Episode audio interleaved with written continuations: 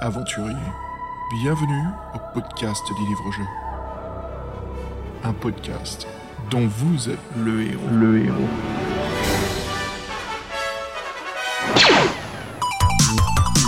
Salut les aventuriers et bienvenue à un nouvel épisode du podcast dont vous êtes le héros, l'épisode 56. Salut Fred Salut Xav et salut les auditeurs. Euh, donc notre premier épisode en 2019 euh, pour nous, c'est euh, on, de, on va essayer de faire ça bien. C'est vrai, c'est notre premier, comme on l'avait expliqué l'année dernière. En effet, on a tout enregistré avant de partir en, en vacances, tout ce qui s'est passé en janvier. Donc nous revoilà. Mais bon, à force de les monter et de les mettre en ligne, Fred, j'ai pas l'impression que c'est notre premier, quoi qu'on enregistre cette année. Oui, c'est un travail euh, continu. Ça, c'est clair, ouais. Bah écoute, pour, euh, pour commencer euh, ce mois-ci, euh, si on faisait un petit peu un sujet pop culture, ça fait longtemps, non? Ouais, puis très nostalgique, je pense. euh, bah, euh, on va parler d'un temps que les moins de 20 ans ne, connaissent pas, mais euh, et puis je pense que pour toi, c'est un truc qui, match bien, donc euh, je te laisse euh, la primeur de, l'annonce. En effet, c'est quelque chose qui est à l'aube du, jeu vidéo. Peut-être on peut même dire que c'est les tout premiers jeux vidéo sur euh, jeux vidéo PC. Euh, il fut un temps où voilà, il n'y avait pas encore de graphisme, euh, léger code euh, basique euh, qui s'intitulait basique sur euh, Apple II GS et même euh, autres IBM, Tandy, euh, c'était quoi Tandy 1000 Et ben voilà, nous allons discuter des jeux vidéo Infocom, qui étaient donc des textes aventures. Euh, alors, pourquoi ce sujet-là? Euh, On trouve que, bah, pour nous, Fred, je pense, hein, les, livres dont vous êtes le héros, c'est, je trouve, une version physique euh, des textes aventures sur, sur PC. Euh, au lieu de taper les mots, bah voilà, en fait, on choisit les paragraphes, mais au final, on, se retrouve euh, dans un univers où il n'y a que du texte devant nous, et c'est à nous de matérialiser tout cela dans notre imagination. Parce que le lien entre les livres-jeux et les textes aventures n'est pas aussi loin que l'on pense. Ah non, c'est même plutôt flagrant, là, la ligne directrice, euh, on la voit bien. Donc ouais, les livres-jeux, c'est typiquement les héritiers de, ces jeux-là, les, textes d'aventure qui, euh, bah, qui étaient quand même assez... Euh, il y a plusieurs paragraphes dans les, dans les livres-jeux. Bah, là, il y avait des mots, plusieurs mots, et c'était quand même assez bien foutu, pour faut le reconnaître. Mais on va essayer de vous en parler un peu plus, voilà.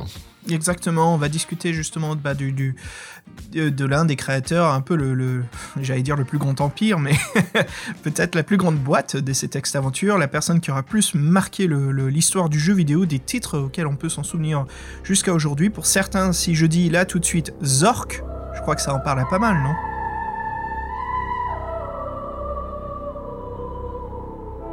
On saura pas, on n'a pas les réactions en live, mais... Je crois que j'ai entendu un mec, euh, j'ai entendu un mec euh, lever la main là-bas. Euh, ouais, ouais. Et puis bah, voilà, pour les plus jeunes qui nous écoutent, bah, ça, nous fait vraiment plaisir de partager cela avec, avec vous. hein. C'est une sorte d'introduction et en espérant voilà, que ça vous donne envie d'explorer un peu c'est les archives du, du jeu vidéo. ce qui, moi, je trouve en fait dans les, dans les jeux d'aventure, Fred, et pour expliquer justement à nos auditeurs les plus jeunes, euh, je trouve qu'il y a trois étapes du, jeu d'aventure. La toute première, c'est ce que l'on va discuter aujourd'hui, c'était les textes aventures. Donc pas d'image, rien, euh, même pas de clic de la souris. hein. C'était euh, le, savoir en fait du, code. Donc il fallait connaître les mots clés à taper. Souvent c'était soit des verbes ou des actions simples. hein. C'est prendre lampe, get lamp, voilà, aller à gauche. Alors bien sûr tous ces jeux, les trois quarts, je crois qu'ils étaient en anglais. Euh, il fallait, connaître un petit peu son anglais. Aujourd'hui, je suis sûr qu'on peut trouver des traductions françaises des plus grands. La deuxième phase, euh, c'est un peu le, comment dire le, bâtard entre les deux, entre le graphisme et le texte. Euh, ce que l'on trouve beaucoup chez Sierra, Sierra Online, Sierra Interactif, qui comme des jeux classiques comme Larry l'affaire, donc Leisure Suit Larry, King's Quest, Space Quest, Roger Wilco, tout ça. Le, je dirais pas le premier Gabriel Knight, c'est un peu plus tard cela.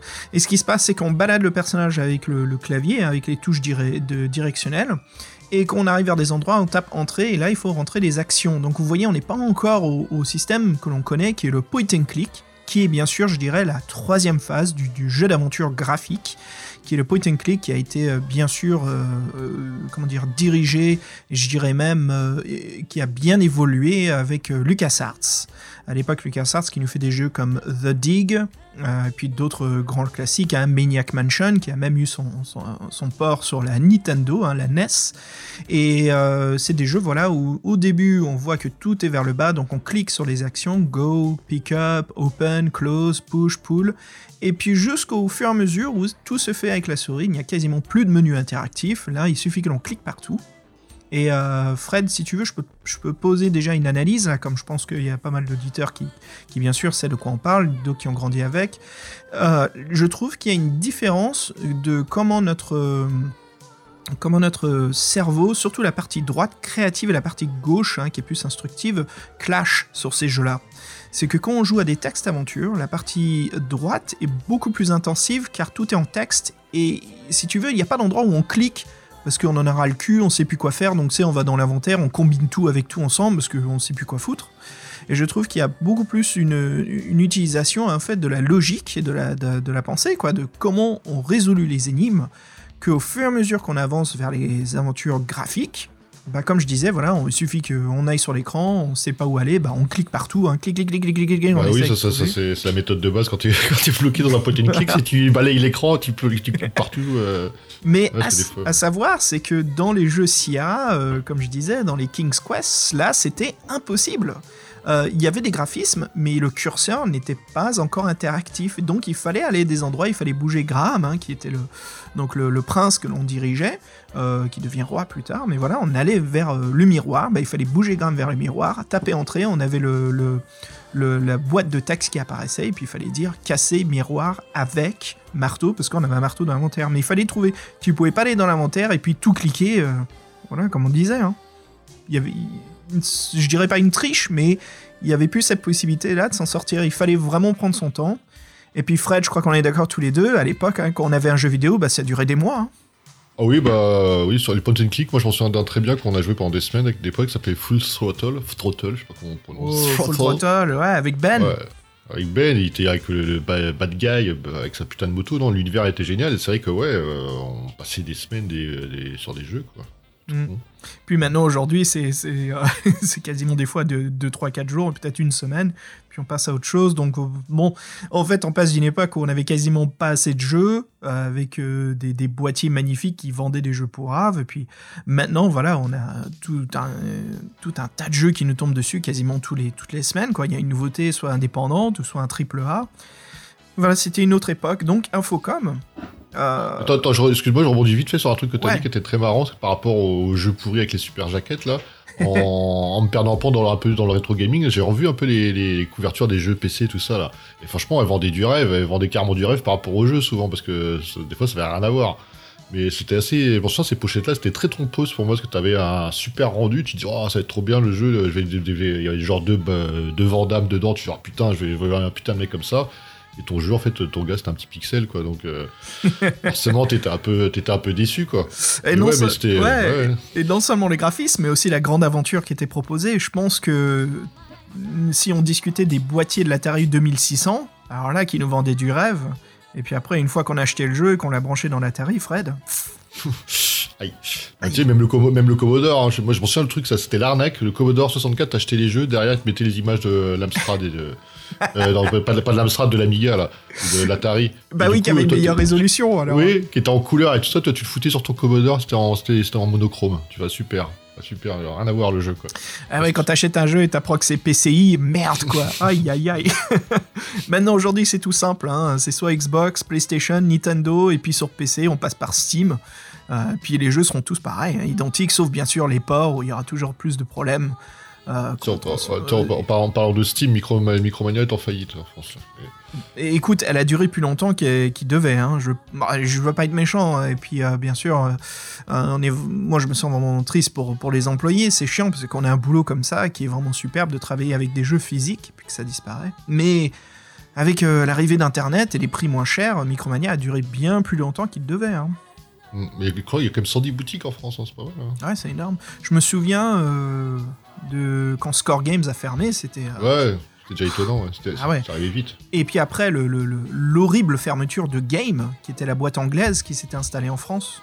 Euh, c'était fin année 2000, donc arrivé 2010, tu te souviens, c'était un cube violet avec écrit Game en typo blanche. Ouais, et eux, ils ont caché à tous leurs employés qu'ils fermaient en fait. De façon anglaise.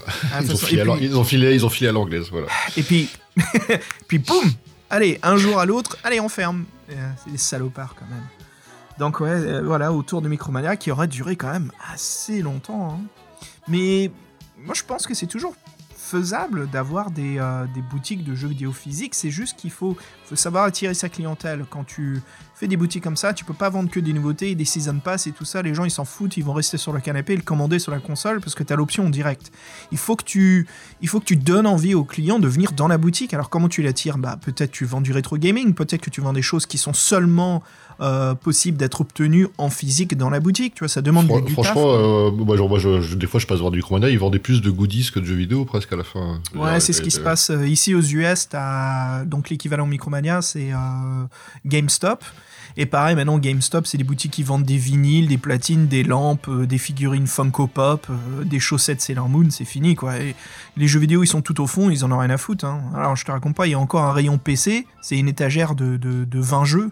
Et puis les jeux qu'ils vendent, c'est euh, World of Warcraft et euh, tous les autres euh, MMORPG. C'est une autre époque, ça change, mais je pense qu'il y a toujours de la place. hein. On voit des réapparitions. Ici, à proximité à Boston, il y a, une, un- un- une boîte de location de VHS qui vient d'ouvrir, avec DVD, VHS et Blu-ray. Donc c'est le phénomène nostalgique qui revient. Il y a des gens, tu vois, Netflix c'est pénible. Moi j'en ai ras le cul de voir pas plus que 6 films euh, avant de scroller pour voir les 6 prochains. J'ai envie de me balader dans un lieu où je vois 200 jaquettes et puis je vois des jaquettes complètement euh, dingues, tu vois, qui me donnent envie de la louer.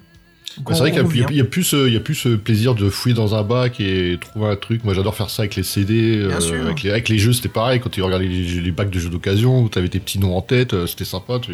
Et puis ce, tout ça, c'est ce- pareil. ouais. ce fameux bruit des cartouches Super NES, mec, dans un boîtier où t'es en train de fouiller, tu, tu, ça te vient là à l'esprit? Ce fameux bruit creux? Quand tu la secoues, sans se jeter dedans. Donc ouais, on revient, je pense que c'est le pendulum qui, qui passe dans l'autre sens. hein, euh, c'est l'horlo- l'horloger, c'est ça comme on dit en français Le... Merde. Balance- balancier. Le balancier qui, qui se balance et qui revient dans l'autre sens. Bah voilà, euh, donc c'est vrai que là, on, on- on sort un petit peu du sujet d'Infocom, mais je trouve qu'on y est toujours. C'est à cette époque-là, bah voilà, on parle de toutes ces inventions, comment les choses deviennent plus modernes, à savoir qu'Infocom, à l'époque, il n'y avait pas encore de boutique de jeux PC, hein, on parle début années 80, on allait dans des boutiques informatiques et il fallait aller au coin des jeux vidéo qui se trouvaient derrière les logiciels de comptabilité comme Lotus 1, 2, 3 ou euh, Basic ou d'autres choses comme ça. Et puis là, au fond, bah voilà, on avait les jeux vidéo, on pouvait trouver un peu de tout à l'époque, et puis bien sûr, il y avait la grande marque de Infocom qui était les textes aventures. Et à savoir, Infocom faisait des jeux pour l'Apple II, pour l'IBM, pour le Macintosh, le Commodore 64, euh, le MS-DOS même. Donc il fallait connaître son système. C'est pas comme aujourd'hui sur Steam où euh, voilà Mac PC Linux point barre c'est tout. T'as ces trois là. Tu regardes si ton jeu il est, possible là-dessus. Et puis euh, si t'es console, bah, c'est facile à reconnaître. hein. Mais à l'époque c'était quand même assez difficile. Il fallait bien choisir quelle version du jeu il nous fallait. Et bien sûr, si c'était une version floppy ou euh, les plus grands floppies en fait, euh, ou c'était une version des floppies les plus modernes. Euh, donc voilà, ça faisait toujours plaisir. Si on avait un IBM, c'était la version la plus facile. Le 192K, voilà, c'était c'était une autre époque, Fred. hein. C'était une Moi, époque souviens, galère en fait. sais. Ouais, mais moi je me souviens d'un truc, c'est quand moi j'avais euh, des vieux, bah, les vieux Commodore à cassette, euh, tu sais, à cassette euh, magnétique là, et tu devais, tu, devais, euh, t'avais un, compteur, euh, un compteur, que tu disais sur euh, les pistes, à quel moment t'étais. En fait, tes jeux étaient répartis sur tout au long de, de la cassette. Donc c'était un bordel, fallait faire, fallait faire 4 pour avoir tous les trucs du jeu, fallait noter où ils étaient, fallait, bah, c'était un bordel monstre pour jouer à des jeux. Et des jeux, des fois, tu, on savait pas qu'on les avait. C'est en faisant le truc au hasard, on a, on a allumé et puis là, putain, t'as le jeu qui se lançait quoi. C'était assez, c'était assez mystérieux tout ça en fait. Moi j'aimais bien. Maintenant c'est vrai que le support physique c'est bien, les cartouches c'était bien, mais ce, ce truc-là d'avoir plein de jeux dans, des, dans, les, dans les disquettes c'était sympa aussi. Je sais pas. C'était facile de copier les jeux aussi. Il suffisait d'avoir euh, euh, Ouais, une, une chaîne stéréo, euh, puis à double cassette, et voilà, tu mettais le jeu Ouais. vidéo dans l'un. Bah ouais, comme c'était ça. cassettes audio. Ouais, c'est ça, mais c'est comme ça que les jeux se refilaient. Hein. T'avais, euh, Bah ouais, oui. bah, c'est ça. Ouais. Et des fois, bah, les jeux te plaisaient plus, bah, tu réécrivais euh, d'autres jeux euh, par-dessus. C'est ouais. ça. J'étais sur l'Amstrad euh, CPC, donc euh, il fallait que je load les jeux, ce qui me prenait pff, 30 minutes, des fois 30 à 45 minutes. euh, que le jeu load sur la console. Puis après, ça faisait un petit bruit, puis voilà, je pouvais y jouer. Donc euh, la blague, c'était, euh, t'avais le temps d'aller au cinéma, tu pouvais sortir faire tes courses, euh, le temps que le jeu load sur ton Amstrad. Bah, moi je trouve que c'est un peu pareil. Maintenant, je vois mon frère là quand on joue à FIFA sur sa PS4. Là, le jeu il met une heure des fois à se télécharger. hein. Ah, parce qu'il y a toutes les mises à jour, il vérifie s'il y a des DLC. euh, c'est Bah, une autre raison avant, m'empêche. euh, Bah oui, mais avant, avant tu, mettais, tu mettais ton jeu à la console, ça marchait. Maintenant, tu mets toujours les consoles, ouais, il y a mise à jour euh, pour profilage, titi, titi, titi, et pendant une heure, tu joues pas. Quoi. Ah, C'était l'époque de la cartouche, hein, la Super NES, la Mega Drive. Tu, foutais ta cartouche dedans, voilà, ça, ça, ça chargeait en moins de deux, tu jouais à ton jeu vite fait. Puis venu l'époque de la PlayStation 1, où on a connu les temps de chargement, les loading screens. Street Fighter 03. Mais Fred, écoute, avant que. Bon, je crois que là, on- les auditeurs, on voit qu'on fait, on a, on a une passion qu'on partage hein, pour les jeux vidéo. Euh, donc, je pense que ça va vraiment nous faire plaisir de, de parler d'Infocom. Euh, les auditeurs, ce qu'on va faire, c'est qu'on va diviser ce podcast en deux émissions. Euh, on va faire une première partie qui est du début jusqu'au grand succès d'Infocom. Bien sûr, la deuxième partie, pour ceux qui ne savent pas, c'est qu'Infocom a une triste fin, et puis voilà, on en viendra justement à, au pic de leur succès, comment ça commence à dégringoler, qu'ils n'arrivent pas à faire face à la concurrence, parce que c'était des gens qui voulaient pas s'adapter au temps moderne, ils voulaient rester dans ce qu'ils faisaient. Bien sûr, on le sait, hein, si on s'adapte pas au temps, ben, on est à la On traînée, meurt. et puis euh, on finit par plus vendre. Et voilà, on arrivera à vous parler justement de, de la triste fin, mais bien sûr du legacy, donc euh, ce qui a laissé la genèse euh, de d'Infocom que l'on peut retrouver aujourd'hui, bien sûr, euh, un peu partout. Surtout pop culture, et, mais bien sûr euh, les, les jeux vidéo que, que vous pouvez voir qui sont un peu gratuits un peu partout, sur, sur PC surtout, mais même dans des jeux vidéo euh, AAA. Bref, Fred, avant qu'on aille là-dedans, je te propose de qu'on s'attaque au courrier des lecteurs. Ouais, c'était bien sympa le courrier des lecteurs euh, ce mois-ci. Ouais, on a eu un, bah, un premier mail en fait de la Suisse, de Lauranger. Alors Lauranger qui nous dit un petit hello depuis la Suisse où je vous écoute depuis le numéro 30 ou quelque chose comme ça. Merci pour votre travail qui mélange nostalgie sans tristesse et découverte. N'ayant jamais réussi à finir les 7 serpents, j'attends avec impatience cet épisode. Keep going guys. En fait, il m'a ouais, fait un peu flipper euh, là-dessus avec les 7 serpents, parce que s'il a pas réussi à le terminer, c'est que ça doit vraiment être euh, casse-bonbon. Donc, euh, à suivre. hein. Il est très très casse. casse- Oui, franchement, je l'admets, il est très casse-bonbon. Ça va être une aventure très difficile. Puis, euh, bah voilà, c'est ce qu'on fera après Infocom, Fred. On retourne vers sorcellerie. Yep. On va les torcher, ces serpents. Pas Bim. Et on a aussi, euh, Fred, on a aussi un mail de JP. Yep, JP euh, qui vient de Belgique, si je me trompe, euh, qui a aussi euh, son blog. Et bah, lui nous donne une info intéressante qu'il a demandé si on pouvait partager sur le, sur le podcast. Euh, bah, en fait, ça- peut-être vous êtes pas au courant, mais euh, c'est vrai que c'est- pas si souvent. Il y a le Fighting Forty Fest, euh, la troisième édition qui a, qui a lieu chaque année maintenant. Et là, ce sera à l'université de West London, West, pardon, West London, à Ealing, le samedi 31 août. Et pourquoi on vous en parle? C'est bon, tous les ans, ça serait bien d'y aller. Mais cette année, euh, c'est The Big One parce qu'il y a Steve Jackson et Elvis qui seront là. Donc c'est vrai que moi, je sais que l'année dernière, il y avait un sur le sur le sur le Facebook des livres de l'héros, il y a un mec qui avait fait un mini reportage avec des photos de là-bas et ça avait l'air bien sympa franchement. On avait déconné de nous d'y aller mais euh, ça serait à faire franchement une fois hein, si jamais euh, ça se goupille bien mais bon fin de l'été quand même c'est un peu compliqué. ouais. C'est un peu compliqué, mais ça peut se faire. On en... faudra qu'on en parle davantage. Pourquoi pas y aller Mm. cette année? Bah, je pense que les Français qui y vont là-bas ne devraient pas avoir des masses mais euh, c'est intéressant de voir si ouais en Angleterre tout ça ça, bah, ça continue. Bah, ouais, je pense que ça marche pas mal. Ça doit être un peu comme en France voire plus même. Et puis ça nous permettra de nous balader aussi à Londres. La Tate Gallery. Fred, avant de, de- de commencer le gros sujet d'Infocom, hein, si on se balançait un petit morceau de musique. Oui comme d'hab euh, j'ai pas fait gaffe c'est quoi euh, aujourd'hui? Alors, euh, pourquoi pas un petit Alan Parsons Project? Histoire de, Ouais, ouais. de- retourner aux années 80. Là, ça va être gros épisode euh, euh, rétro, euh, rétro moderne, futurisme. Je sais plus, je sais plus ce que je dis du tout, moi. Laisse tomber. Un petit podcast euh, nostalgie ou euh, 80s, complètement. C'est péchu encore là du euh, ouais. Euh, psychique Psychique, c'est- ça le mot. Allez, Allez, lance-nous la psy- nous roule. doucement la psyché là. Un morceau d'Alan Parsons Project et on va s'écouter Voyager. À toutes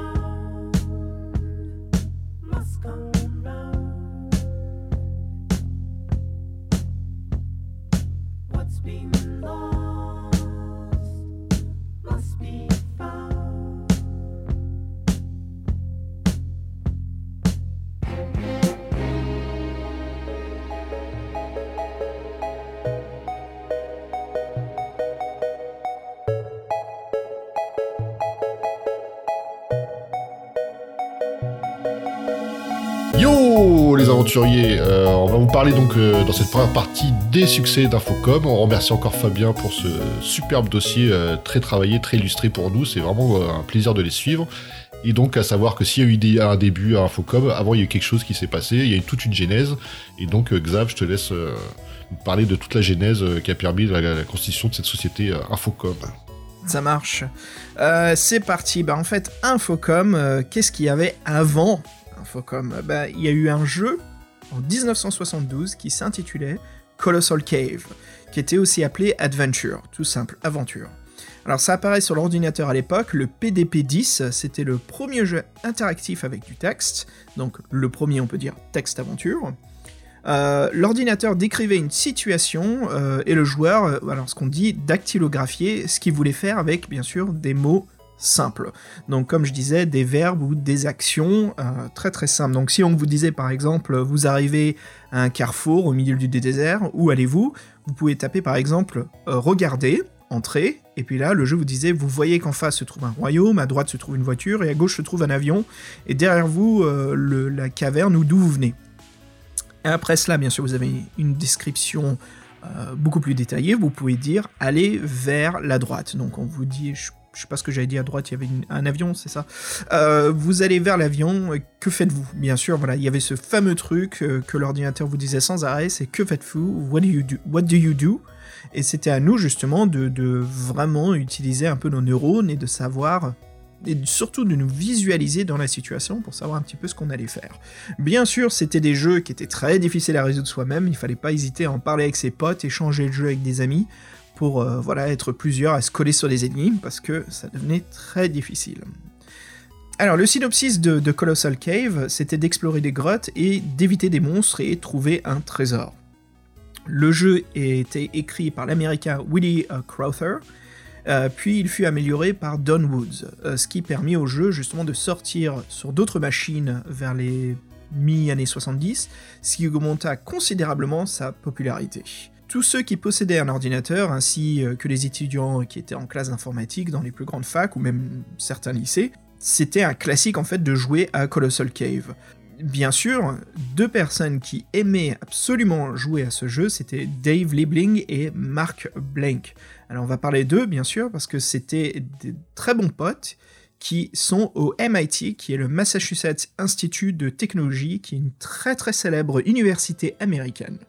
Euh, donc, fin années 70, ils passent leur temps au laboratoire de recherche informatique de MIT, hein, qu'on appelle le LCS, qui était le Laboratory for Computer Science, traduit en français par le laboratoire La science euh, informatique. la science informatique, ouais, on dirait ça, le labo de sciences informatiques. Et donc, c'est des mais, potes. mais, euh, MIT, toi, ça te parle, non? Bah, MIT, euh, pour les auditeurs, c'est là où je vais euh, un week-end sur deux jouer à l'appel du Toulouse, Donjons et Dragons ou Star Wars. Un joli cadre, ça va. Bah, tu, croises, tu, croises- tu les croises pas, les savants, là les- non, les je têtes, croise. J'ai rencontré euh, une personne d'Infocom, oui. J'ai rencontré le, le trésorier euh, il y a trois ans. Parce qu'à l'époque, je, je collectionnais les, les jeux, j'en ai pas mal. hein. J'ai toujours pas fini ma collection. Et il y en avait un sur eBay, et j'ai vu qu'il était à Cambridge, euh, MIT, hein, c'est la ville où se trouve MIT. Je suis ah super. Alors ça me vient pas du tout à l'idée que c'est l'un des créateurs ou quelqu'un qui vient de la boîte. Et j'y vais, et je vois le nom de famille, et je lui dis mais vous êtes euh, d'Infocom? Et puis elle me répond bah ouais. Et puis ouais, ouais bah voilà pourquoi vous êtes fan. Je fais bah bien sûr j'ai grandi sur vos jeux, donc j'ai eu un petit moment de, de un petit moment de, de comment dire. euh, de ces euh, Ouais, de- par- cœur. hein. Ouais, exactement, quoi. De, de Starstruck, hein, comme on dit en anglais. Euh, ça m'a permis de discuter, et puis voilà, en fait, j'ai échangé le jeu, et puis la personne me dit Hé, j'en ai d'autres, si t'as 50 dollars, je t'en file une dizaine. Je fais Bah, attends, je reviens. Donc, je suis parti à la banque, euh, hop, je suis revenu chez lui pour le reste. Mais je suis content d'avoir un jeu Infocom de l'un des créateurs, quoi. Donc. euh, c'est chouette, Ouais. c'est chouette.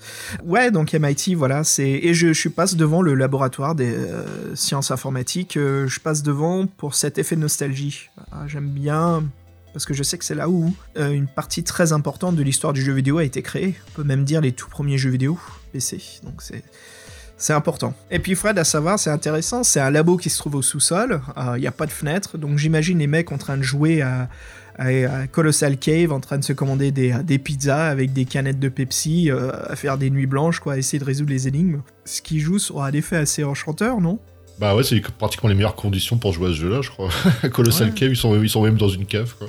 Et puis Fred, bien sûr, ils étaient fans de quoi ces mecs? Bah ouais, parce que c'est des étudiants quand même dans les années 70. Le grand truc c'était euh, Dungeons Dragons.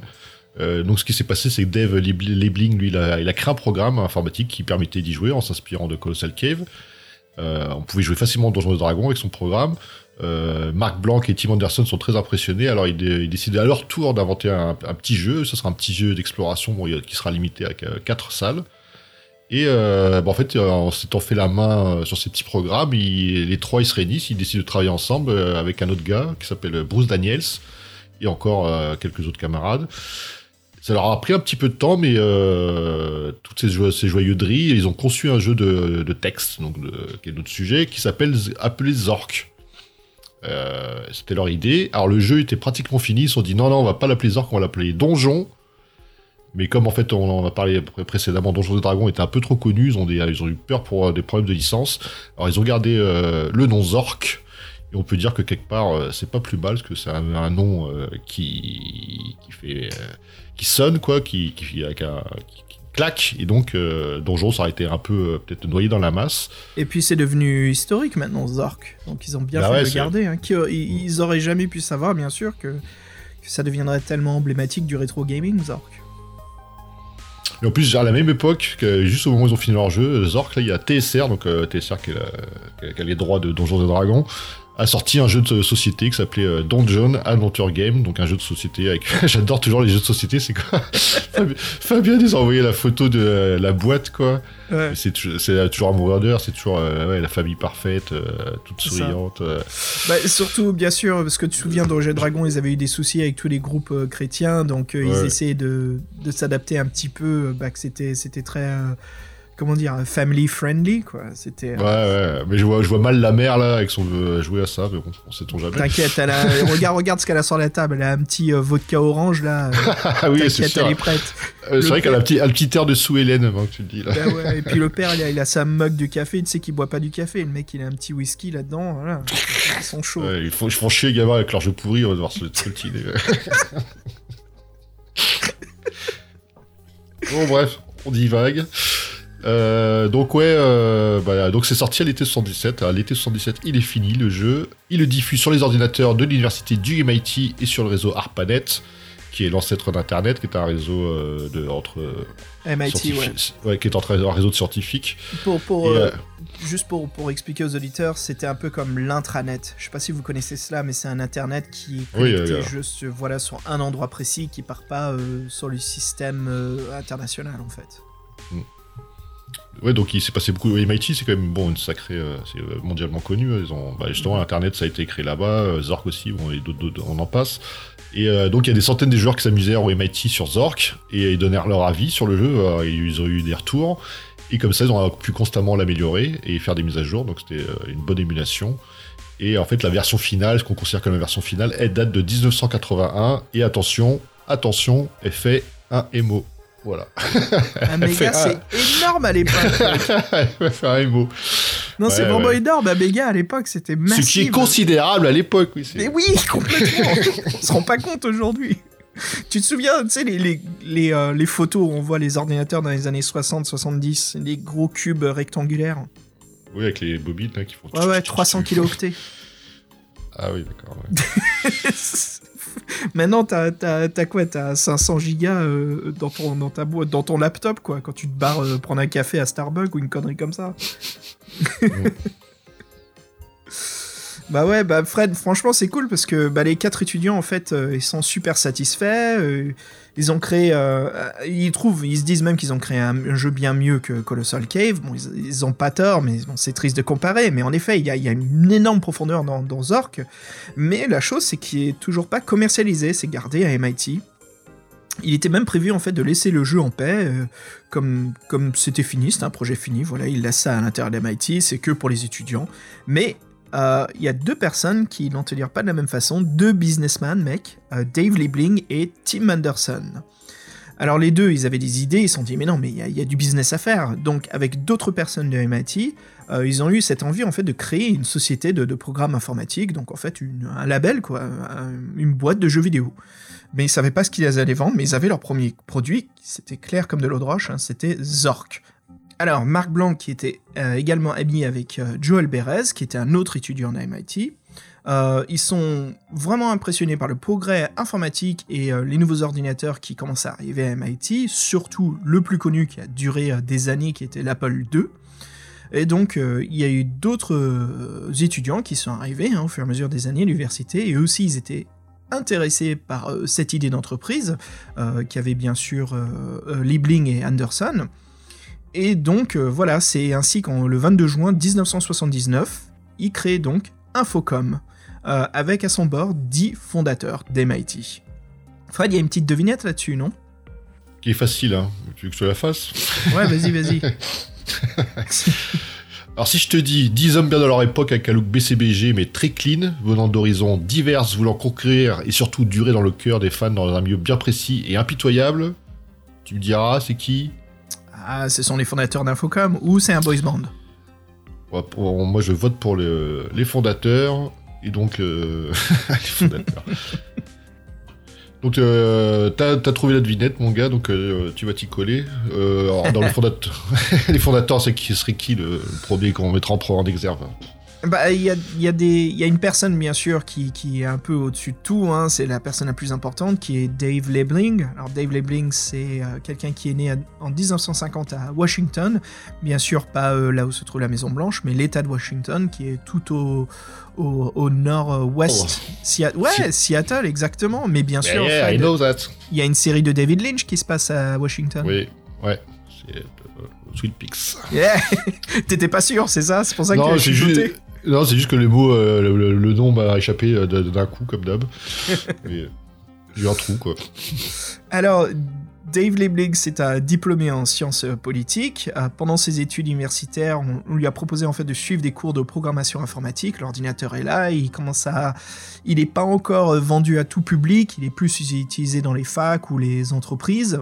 Donc bien sûr, il y en a. Dave, malgré son emploi de temps qui est très chargé en tant qu'étudiant, il accepte. Euh, cette, euh, bah, pro- ce, comment dire, ce programme de- d'apprentissage. Et là, c'est une révélation pour lui. Euh, il voit tout de suite qu'il adore créer, il voit qu'en fait créer du code, surtout du basique dans les Apple II, ça permet de créer justement des jeux vidéo incroyables. Et euh, donc c'est l'un des co-auteurs bah, des, euh, des jeux Zork de la saga Zork. Alors quand Infocom connut euh, son, son grand succès avec le deux premiers Zork, parce que bien sûr il y aura des suites hein, comme tous les grands jeux vidéo, euh, c'est lui qui proposa en fait à l'équipe d'arrêter de faire des jeux Zork et de proposer des textes jeux sur d'autres thèmes. Donc de s'épanouir un petit peu, de faire peut-être des polars, euh, peut-être des comédies ou euh, science-fiction. Donc voilà, Dave, c'est un peu l'imaginaire qui est derrière, qui, balance toutes ces bonnes idées, qui réunit tout le monde et puis euh, qui coécrit. euh, c'est un, peu l'un des grands cerveaux d'Infocom. Alors vers l'arrêt d'Infocom, quand ça arrive à sa fin, euh, il travailla dans une société d'effets spéciaux pour des films. euh, il devient en fait un, ingénieur de special effects. Donc c'est quelqu'un voilà, qui débute en tant que programmeur de jeux vidéo qui finit à travailler dans le- les effets spéciaux du cinéma. Sacrée carrière. Et puis Fred, son, je dirais pas son bras droit, mais je dirais son, son, co- son coéquipier, euh, quelqu'un aussi qui est très important pour, pour Infocom, qui est... Marc euh, Blanc.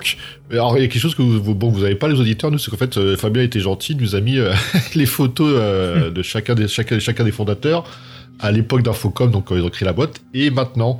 Mm. Et les pauvres, c'est vrai qu'ils ont tous pris cher quand même. Bah c'est normal, ça va nous arriver, ça va nous arriver à nous aussi, hein. Ah, mais il y en a, ils ont vraiment pris cher. Euh, on pourra faire un petit palmarès. D'ailleurs, ceux qui ont pris le plus cher, bah. non, Marc, non, Marc, faut non, pas je faire plaisante. ça. Je plaisante, je plaisante. Non, mais c'est vrai que c'est- marrant. Des fois, il y en a, bon, il y en a, on les reconnaît, il y en a, on les reconnaît pas. hein. Ouais. Donc Marc Blanc, lui, il est né en 1954. Il, euh, il avait envisagé, envisagé de devenir médecin, bon plutôt sa famille, c'était euh, qui lui mettait une pression euh, pas possible. Donc il, euh, il était parti pour ça.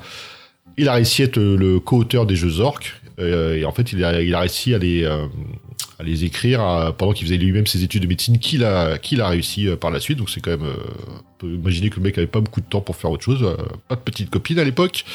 Et mais l'informatique est plus fort que tout. et au grand désarroi de ses parents, il ne fut jamais médecin et se lança donc dans cette aventure Infocom. Et le lead, pour sa part, il ne regrettera jamais. Donc lui, il y a, au niveau de la société, c'était le vice-président. Et euh, quand tout ça s'arrêta, malheureusement, il continua de travailler dans les logiciels et les jeux vidéo, mais euh, pour d'autres euh, entreprises. Alors quelqu'un qui est aussi très important, de toute façon les, les, dix premiers, les dix fondateurs, vous allez voir, tout le monde est vraiment vraiment important à la création d'Infocom, c'est assez intéressant, comme c'est tous des potes, on sent tout de suite qu'il y a des cercles de partage d'idées, donc c'est assez intéressant. Pour parler justement de Al Visa, alors Al Visa, Al pour Albert bien sûr, c'est un professeur d'informatique au MIT et euh, directeur adjoint, en fait du laboratoire informatique du MIT. Alors tu vois, ils ont même ici en, enrôlé le prof dedans quoi. Alors tu vois, Fred, pour un prof, euh, il avait une réputation d'être euh, très taciturne, ce qui est assez intéressant, hein, pour travailler dans une boîte avec plusieurs collègues. Ouais, ouais, c'est super, surtout que, ouais, bon bref, c'était le, papi, le papy de la bande. C'était le papy, ouais. Alors, il y a un étudiant qui se souvient lui, en fait, et qui faisait le trajet de l'ascenseur de l'université jusqu'à son bureau sans parler à personne. C'était le mec, euh, tout de suite, à son but. Euh, il, était pas, il, était connu pour pas être très amical, il n'était pas très apprécié par les étudiants, mais voilà, c'était un génie, donc il avait de quoi apprendre aux autres. Euh, et il parlait seulement aux gens quand il était obligé. Vraiment le, prof bizarre quoi. Mais voilà, même avec... Euh, malgré tout, euh, il était impressionné par l'ébauche de Zork, ce qui apportait en fait l'envie de travailler avec ces autres jeunes, et c'est devenu en fait le, financier un peu pour l'entreprise, donc la thune, le, le comment dire, bah, le producteur on peut dire. Hein. Et ce qui est intéressant aussi, c'est la personne qui, tu vois, qui a, comme on dit, qui cause pas, mais aussi qui était le, la personne qui a contre, qui contredisait beaucoup, c'est qu'il disait voilà, il faut faire autre chose que euh, des jeux vidéo. Il faut qu'on fasse des logiciels. Donc c'était le mec qui voyait le futur d'Infocom très différemment des, autres, euh, des autres pièces principales. c'est un peu par lui qu'arrivait la merde alors, parce qu'on on verra plus tard, mais. Euh, c'est fort possible, ouais. Cette ouais. idée de base-là de sortir de divertissement, c'est ça qui les a. Mm, mm, mm. On s'en parlera plus. Ouais. Alors, Fred, si on parlait un peu plus tard dans la boîte, il y a d'autres personnes qui arrivent à bord. Ouais, alors bah ça c'est un, un, camarade d'université, euh, Joël Bérez, qui a bien vieilli. Euh, alors lui c'est le président d'Infocom en 79 quand la boîte se crée. Lui il a pas du tout travaillé sur Zork. Hein. Euh, à la base lui un, il était diplômé en génie électrique et très emballé par euh, le projet du jeu. Donc, euh, il était ami avec Marc Blanc. Donc, il voulait que lui, son idée, c'est qu'en fait, euh, plus, comme tu disais, que Zork soit à disposition sur toutes les plateformes, comme on dirait maintenant, sur tous les ordinateurs de l'époque, avec tous les systèmes. Donc, ils ont beaucoup travaillé là-dessus. C'est pour ça que Zork a pu être aussi largement diffusé. Et donc lui, donc on a, on a c'était lui le président. Donc il a quitté ses fonctions de président au moment où justement chez Infocom, ils ont sorti leur premier logiciel de base de données et euh, qui était un peu l'idée de, Alveza. Et justement, au départ de Joël Bérez au 79, sûrement pour des questions de, de mésentente, bah, c'est euh, Alveza, euh, le papy, papy Thune, qui a, pris la direction, la présidence d'Infocom. Mm. Alors Fred, ce qui nous amène à parler un petit peu de, de la personne, je pense, qui représente le plus l'esprit et le cœur du début d'Infocom, qui est Tim Anderson. Voilà, c'était le co-auteur de Zork. C'est quelqu'un, c'était un étudiant qui était diplômé en génie électronique. Euh, bien sûr, il accepte avec joie avec ses amis d'étudiants de fonder Infocom, mais pour lui, le but, voilà, c'était de rester une petite boîte entre potes, de faire des jeux vidéo. Et quand Infocom s'agrandira comme une entreprise, il prenait un petit peu de recul. C'était pas son truc, il voulait pas euh, en faire tout un business. Donc il côtoie désormais euh, des employés en costume cravate qui faisaient leur travail aux heures du bureau du lundi au vendredi. Il y avait tout ce côté corporate. Le mec, tu voyais que c'était pas du tout son style. Lui, il voulait que ça. C'était un geek assumé, quoi. Le mec, il, il sait que t'es bah, en train de créer des jeux vidéo. Les jeux vidéo, ça se fait pas de 9h à, 17h, quoi. C'est, c'est, c'est un métier artistique. Il y a... Bah oui, c'est ça. C'est le ouais. créateur, le créateur fou dans son tout seul qui fait son truc euh, possédé. Là, bah, c'est, lui. C'est ça. Et, ouais. Tim Anderson, c'est, c'est des génie, c'est comme, euh, bon, on prend un autre domaine complètement différent, Fred, c'est comme euh, Hunter Thompson, le journaliste. C'est des gens qui sont pas fixes à des horaires euh, du, de, de l'époque, comment dire, notre époque actuelle, qui est la, l'époque industrielle, quoi. C'est des artistes, c'est des gens qui ont besoin de leur temps, et il était connu, il n'avait pas d'horaire de travail, il travaillait la nuit, les week-ends, il s'en foutait. C'était un peu, il attendait que le, le, bah, le fluide. Exactement, que l'idée lui piquait, et puis il écrivait. Donc voilà, Anderson, c'était quelqu'un qui, qui, c'est pas quelqu'un qui s'opposa, mais tu sentais tout, tout, tout de suite que c'était, il faisait partie du début. Et une fois que la, boîte évoluait, bah, c'était pas du tout ce qu'il fallait. Je pense que c'est un, un joueur important là-dessus qui aurait pu aider au succès d'Infocom. Mais voilà, c'est toute une autre histoire. Euh, Fred, Michael Bruce? Oui, donc là, c'est euh, on vous parle des dix fondateurs, donc après des rôles, des rôles plus ou moins importants. Donc Michael Bruce, lui, euh, donc il travaillait au MIT, au laboratoire de recherche, c'était pas un étudiant. Il était spécialiste dans les applications graphiques, déjà à l'époque. Et donc lui, euh, l'idée de la société, ça l'a, ça l'a beauté, la création d'Infocom. Et euh, lui, donc parmi les fondateurs, il a toujours participé au conseil d'administration, donc il a- dans la prise de décision. Et euh, à l'arrêt de celle-ci, bah, il aura continué à, à créer euh, plusieurs sociétés informatiques euh, dans la création de logiciels. Donc, euh, je veux dire qu'Infocom, ça a été son, sa rampe de lancement et qu'après, euh, il aura fait toute sa carrière. Donc, euh, on voit encore qu'ils avaient, tapé large contre les étudiants, les profs. Il y a même des gens qui travaillent au MIT qui sont, euh, lancés là-dedans. Donc, euh, c'est vraiment, on peut, vraiment voir que ce petit jeu qui tournait en interne, il avait déjà euh, une sacrée, euh, renommée. Ce qui nous amène après à des joueurs plus du côté business, hein, ce qui permet à la société d'évoluer comme une entreprise, qui est Scott Cutler. Euh, Scott a toujours été un passionné des nouvelles technologies, ce qui l'amèna justement à, raconter un petit peu ce qu'il faisait, à essayer de travailler avec Infocom. Puis il, il réussit, euh, puis il n'hésita pas une seconde, il a vu le potentiel de l'équipe d'Infocom, qui avait quoi créer des jeux vidéo, il y avait du produit à vendre. Et puis euh, son parcours professionnel évoluera, et puis il deviendra même euh, professeur en génie électrique et en informatique à l'université de Rice qui se trouve à Houston, Texas. Ouais, donc là, on vous parle d'un autre individu, d'un des autres fondateurs qui est Stu euh, Gallet, malheureusement qui est, décédé l'été dernier, en août, qui était né en 1944. Donc lui, il avait un haut diplôme en physique et c'est devenu le trésorier d'Infocom. Lui, il avait beaucoup d'idées, il était passionné par l'écriture, il avait, il, il proposait beaucoup d'idées Infocom, c'est lui qui, a- qui leur a demandé de faire des jeux pour les enfants. Ça, ce fut pas un succès malheureusement.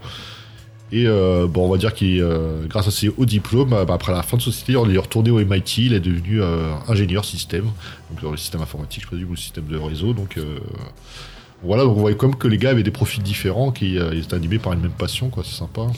Bah, en parlant de, profils très différents, ça nous amène un petit peu, je dirais, à la mascotte ou euh, la, personne qui était un peu le, qui a aidé les étudiants un petit peu à réunir, à créer, concrétiser les projets, qui est JCR Licklider. Euh, JCR voilà, est, est décédé en 1990, il avait 75 ans. Alors qui c'était pour Infocom? Bah à la base, il était là même avant que la boîte existe. hein. C'était un professeur à MIT. Il avait remarqué aussitôt le talent des étudiants qui avaient créé Zork. C'était tout le contraire de Al Visa, euh, Leak Leader. Euh, C'était quelqu'un qui était très apprécié par ses étudiants, euh, et affectueusement même, et au point que ses étudiants avaient acc- raccourci son nom de famille en Leak, donc léchage, ce qui a fait bizarre, Fred. Mais c'était c'était quelqu'un de très charismatique. euh, il était aussi très euh, très réputé pour son pour sa gentillesse et, et son génie. Euh, et donc c'était quelqu'un qui faisait partie. Je crois que c'était un peu le un organisateur. Il aidait au codage, il aidait un petit peu à la construction des jeux, à l'évolution bien sûr du du, du code pour évoluer un petit peu les possibilités du jeu vidéo.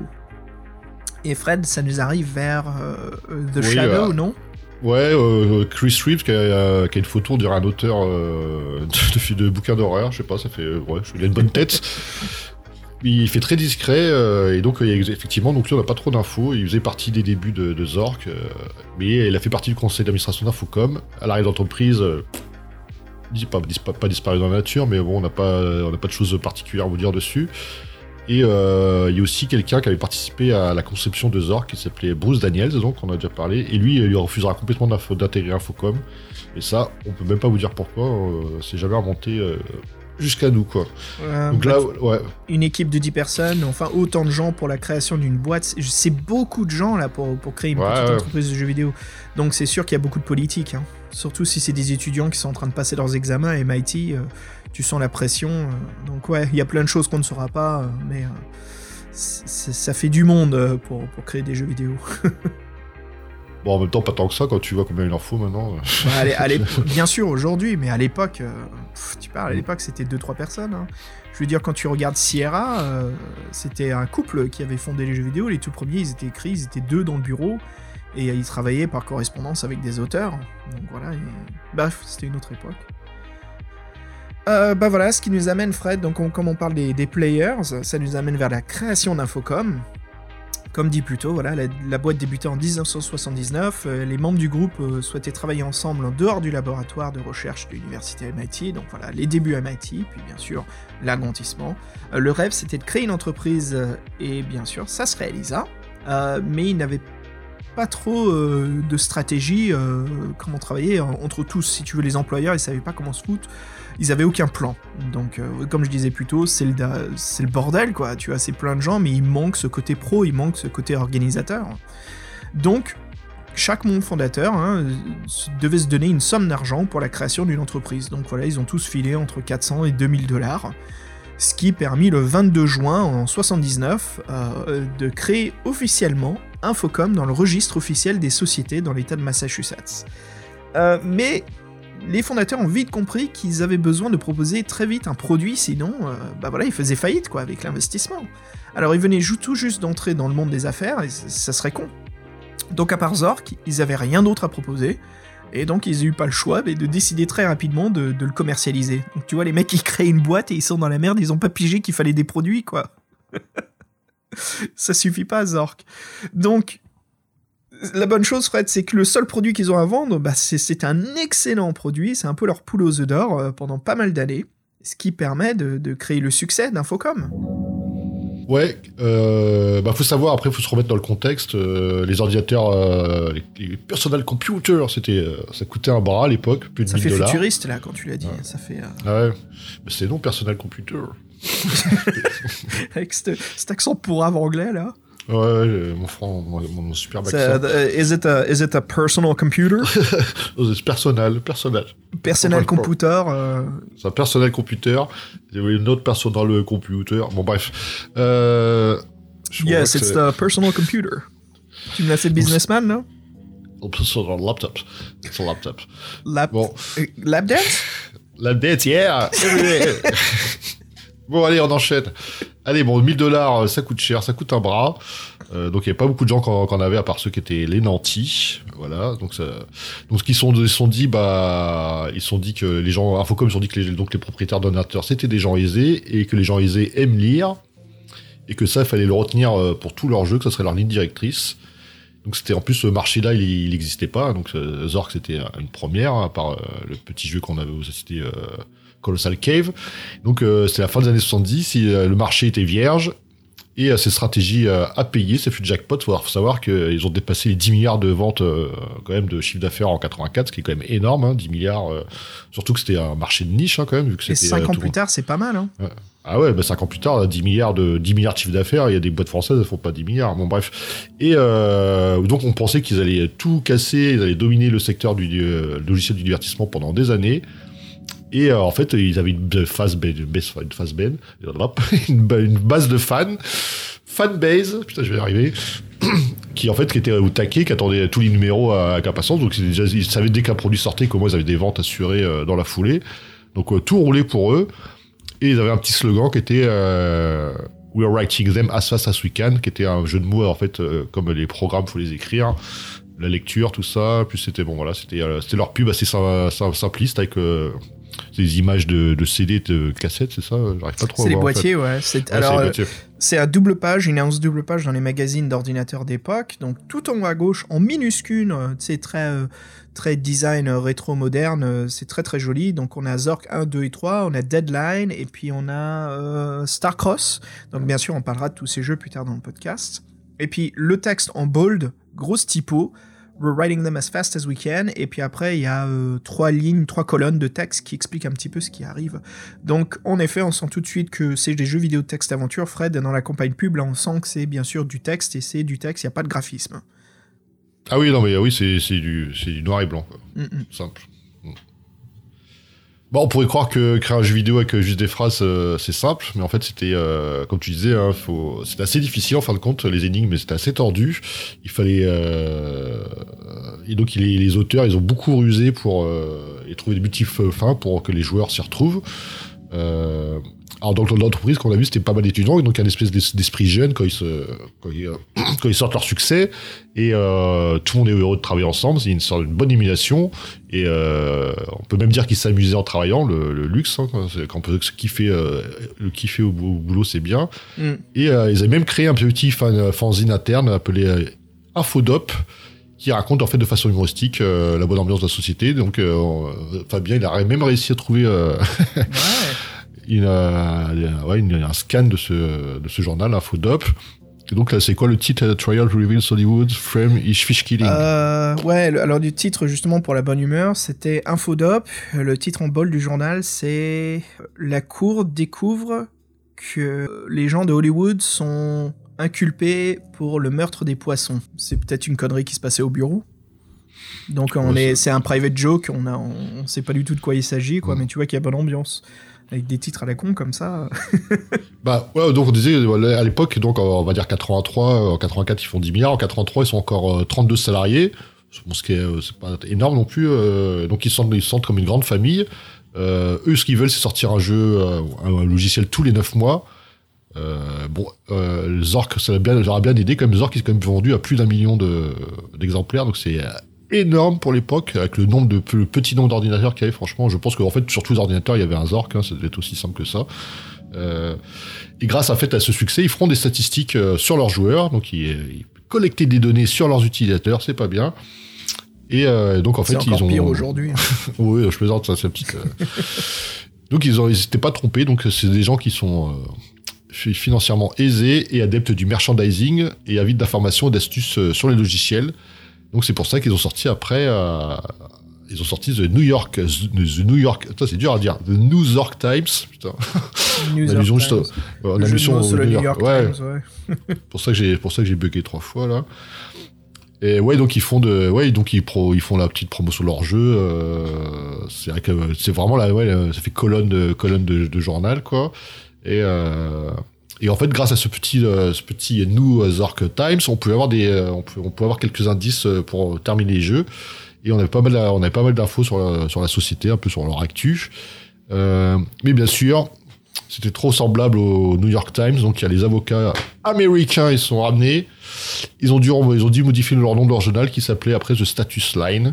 Mm. Et euh, en fait, il est envoyé par la poste aux, aux fans, aux fans de la société, quoi. Donc c'était le petit fanzine euh, et tout, tout ça dans des belles petites enveloppes. Ouais, des enveloppes qui étaient euh, illustrées avec leur univers, leur ambiance. Donc c'était peut-être, c'était peut-être les, les visions en fait, tu sais, des, des- des visuels des jeux vidéo, à part la pochette du jeu, parce que tout le reste c'était du texte. Et puis euh, on voit tout de suite que Infocom aime beaucoup faire de la publicité dans les magazines euh, spécialisés en informatique et il se moquera en fait pas mal des autres, euh, des concurrents qui misaient tous leurs atouts dans les graphismes. Ça, c'est un petit peu la ligne d'ouverture, Fred, sur. Infocom a pris la mauvaise décision de croire que les graphismes, ce n'était pas le futur du jeu vidéo. Ah non, non, mais c'est vrai, ils ont tout misé, ils sont dit, nos, nos, nos auditeurs, nos, nos joueurs, ils aiment la lecture, on leur propose des, des jeux, euh, des aventures à lire, quoi, à jouer. Mais Mm. euh, sous forme de texte. Parce que c'était ce qu'ils avaient fait, c'était leur. euh, on appelle ça leur. Euh, qu'ils ont analysé leur. euh, leur clientèle, c'était ça. Donc, ouais, ils sont restés dans Mm. cette idée-là. Et c'est vrai qu'en plus, à l'époque, pour leur décharge, c'est vrai que les, graphismes étaient pourris. Donc, ils trouvaient que eux, leur concept était plus, plus costaud. Ouais. Oui, c'est vrai, c'est vrai, les graphismes, ils étaient un peu nazes à l'époque, et euh, ils, avaient même, ils faisaient même des publicités dans les journaux où ils disaient, voilà, la traduction en anglais, c'était euh, Vous voulez débourser autant d'argent dans des jeux qui ressemblent à ça? Et puis il y avait une image pourrie, euh, pixel art, vraiment, vraiment mauvaise résolution d'un mec, un sorte de bandit rouge avec une couronne jaune, bref. Des images Ouais. non, classiques de la série. C'est- un château, je pense.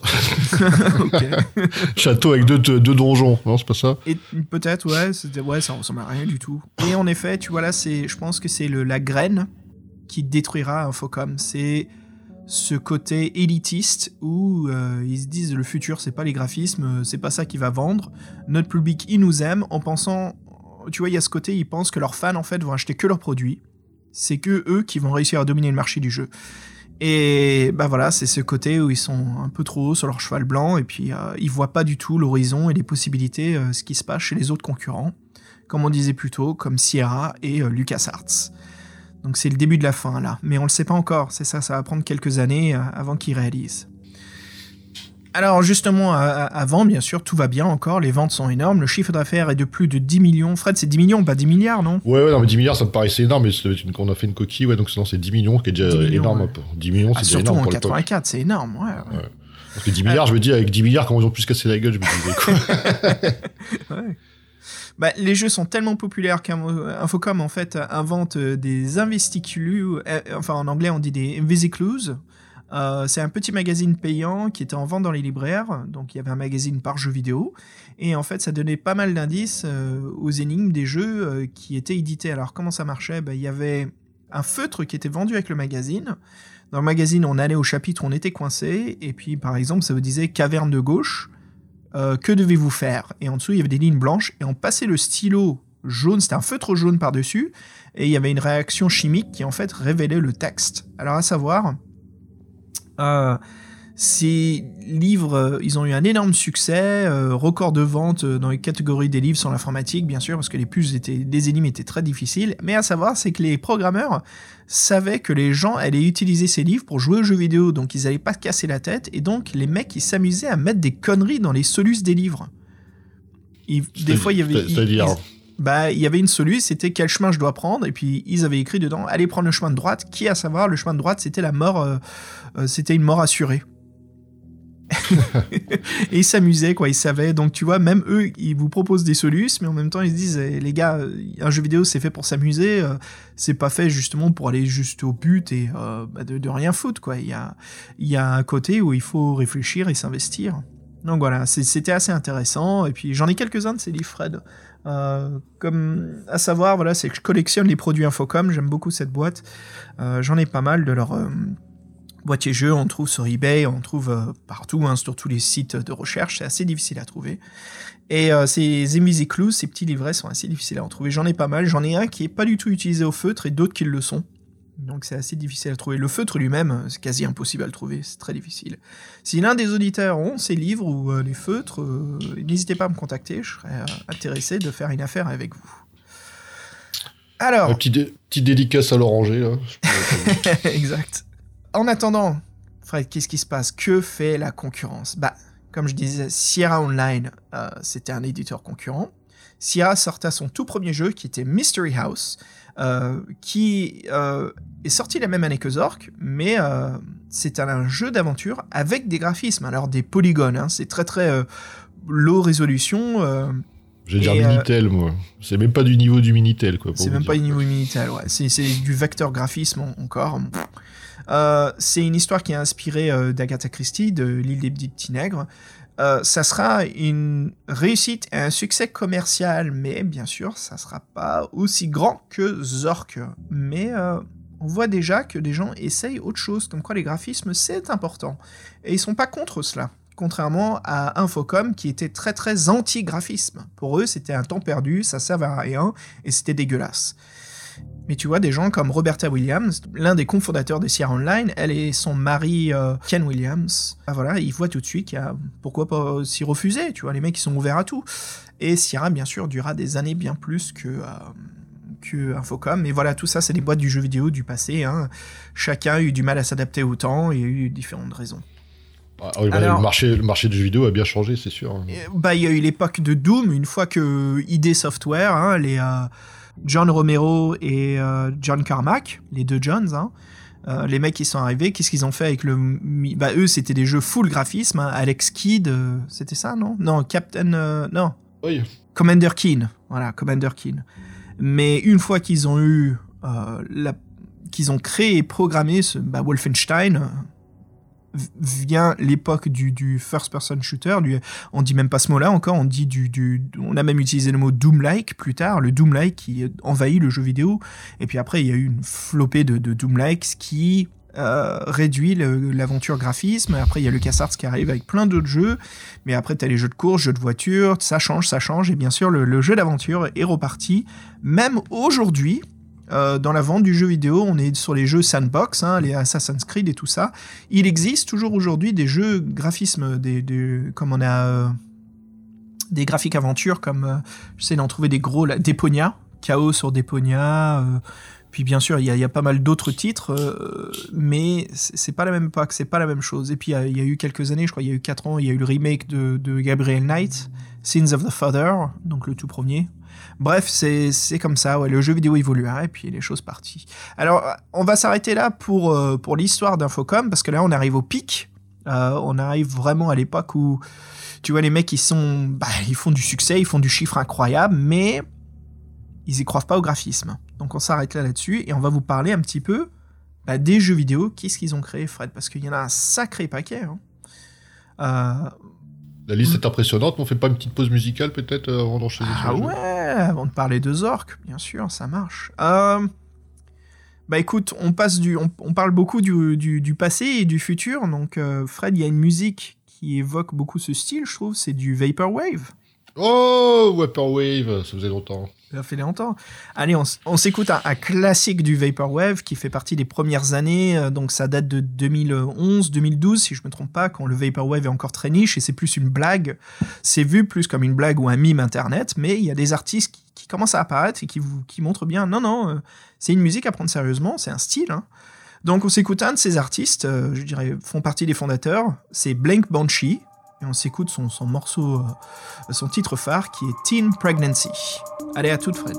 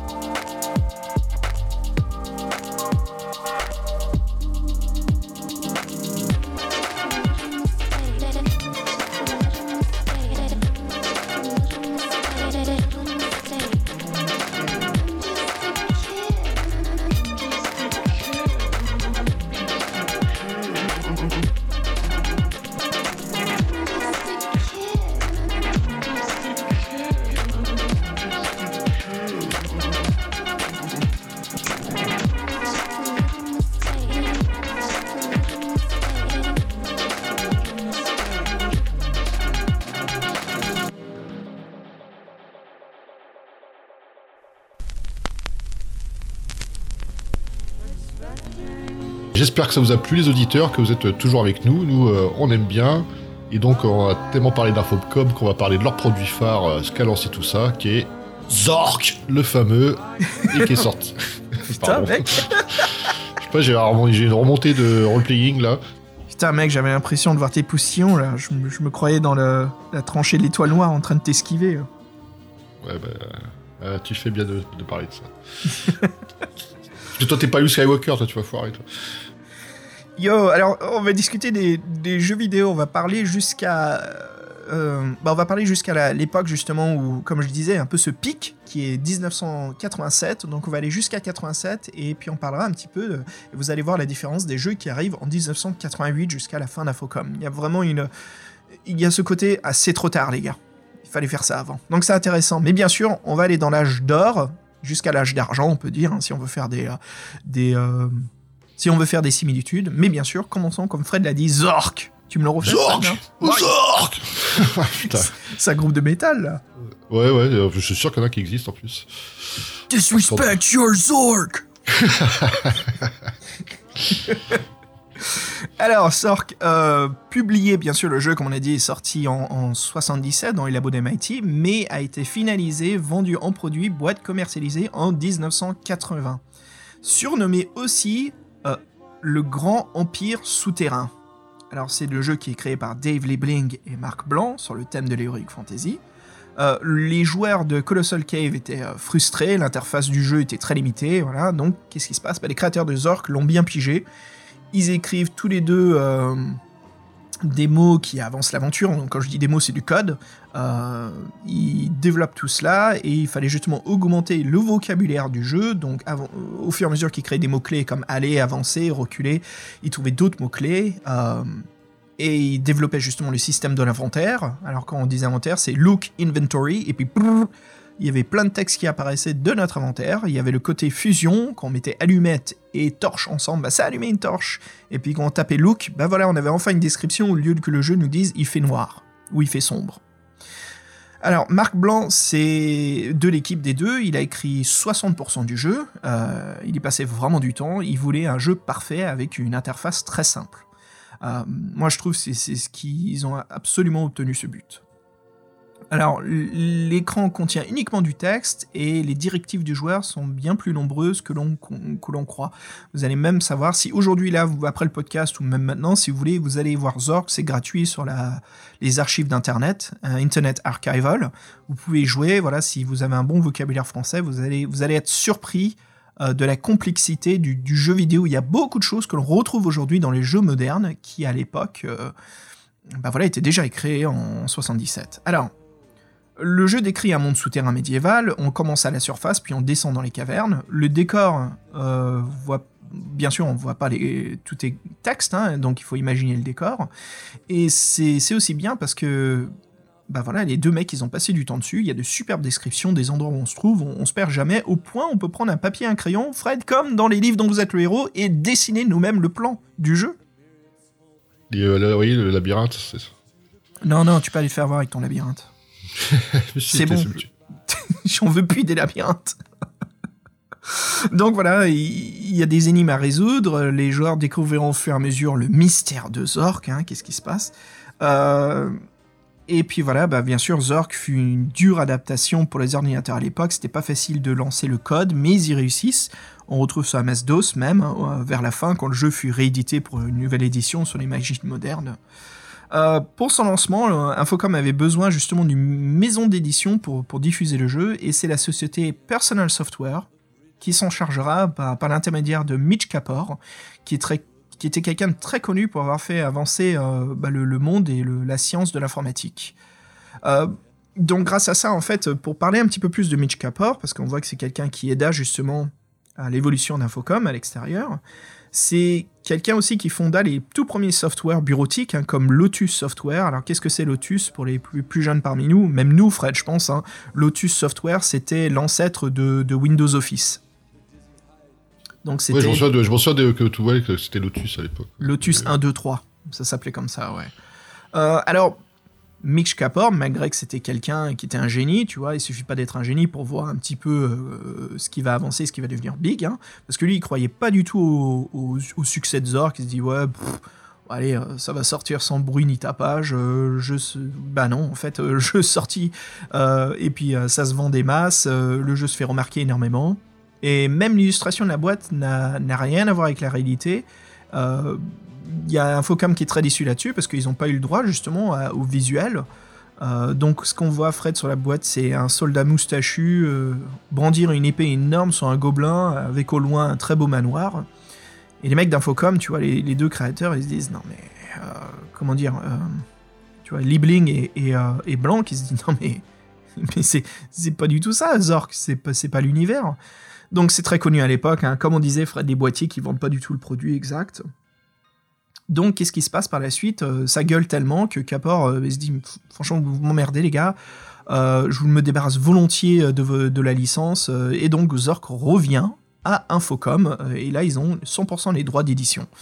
Donc ce qui est bien parce que ça leur a aidé un petit peu à se faire connaître dans, le, côté merchandising des boutiques et puis hop ils ont récupéré leur bébé avant que Mitch Capor voit le succès et la thune qu'il aurait pu se faire.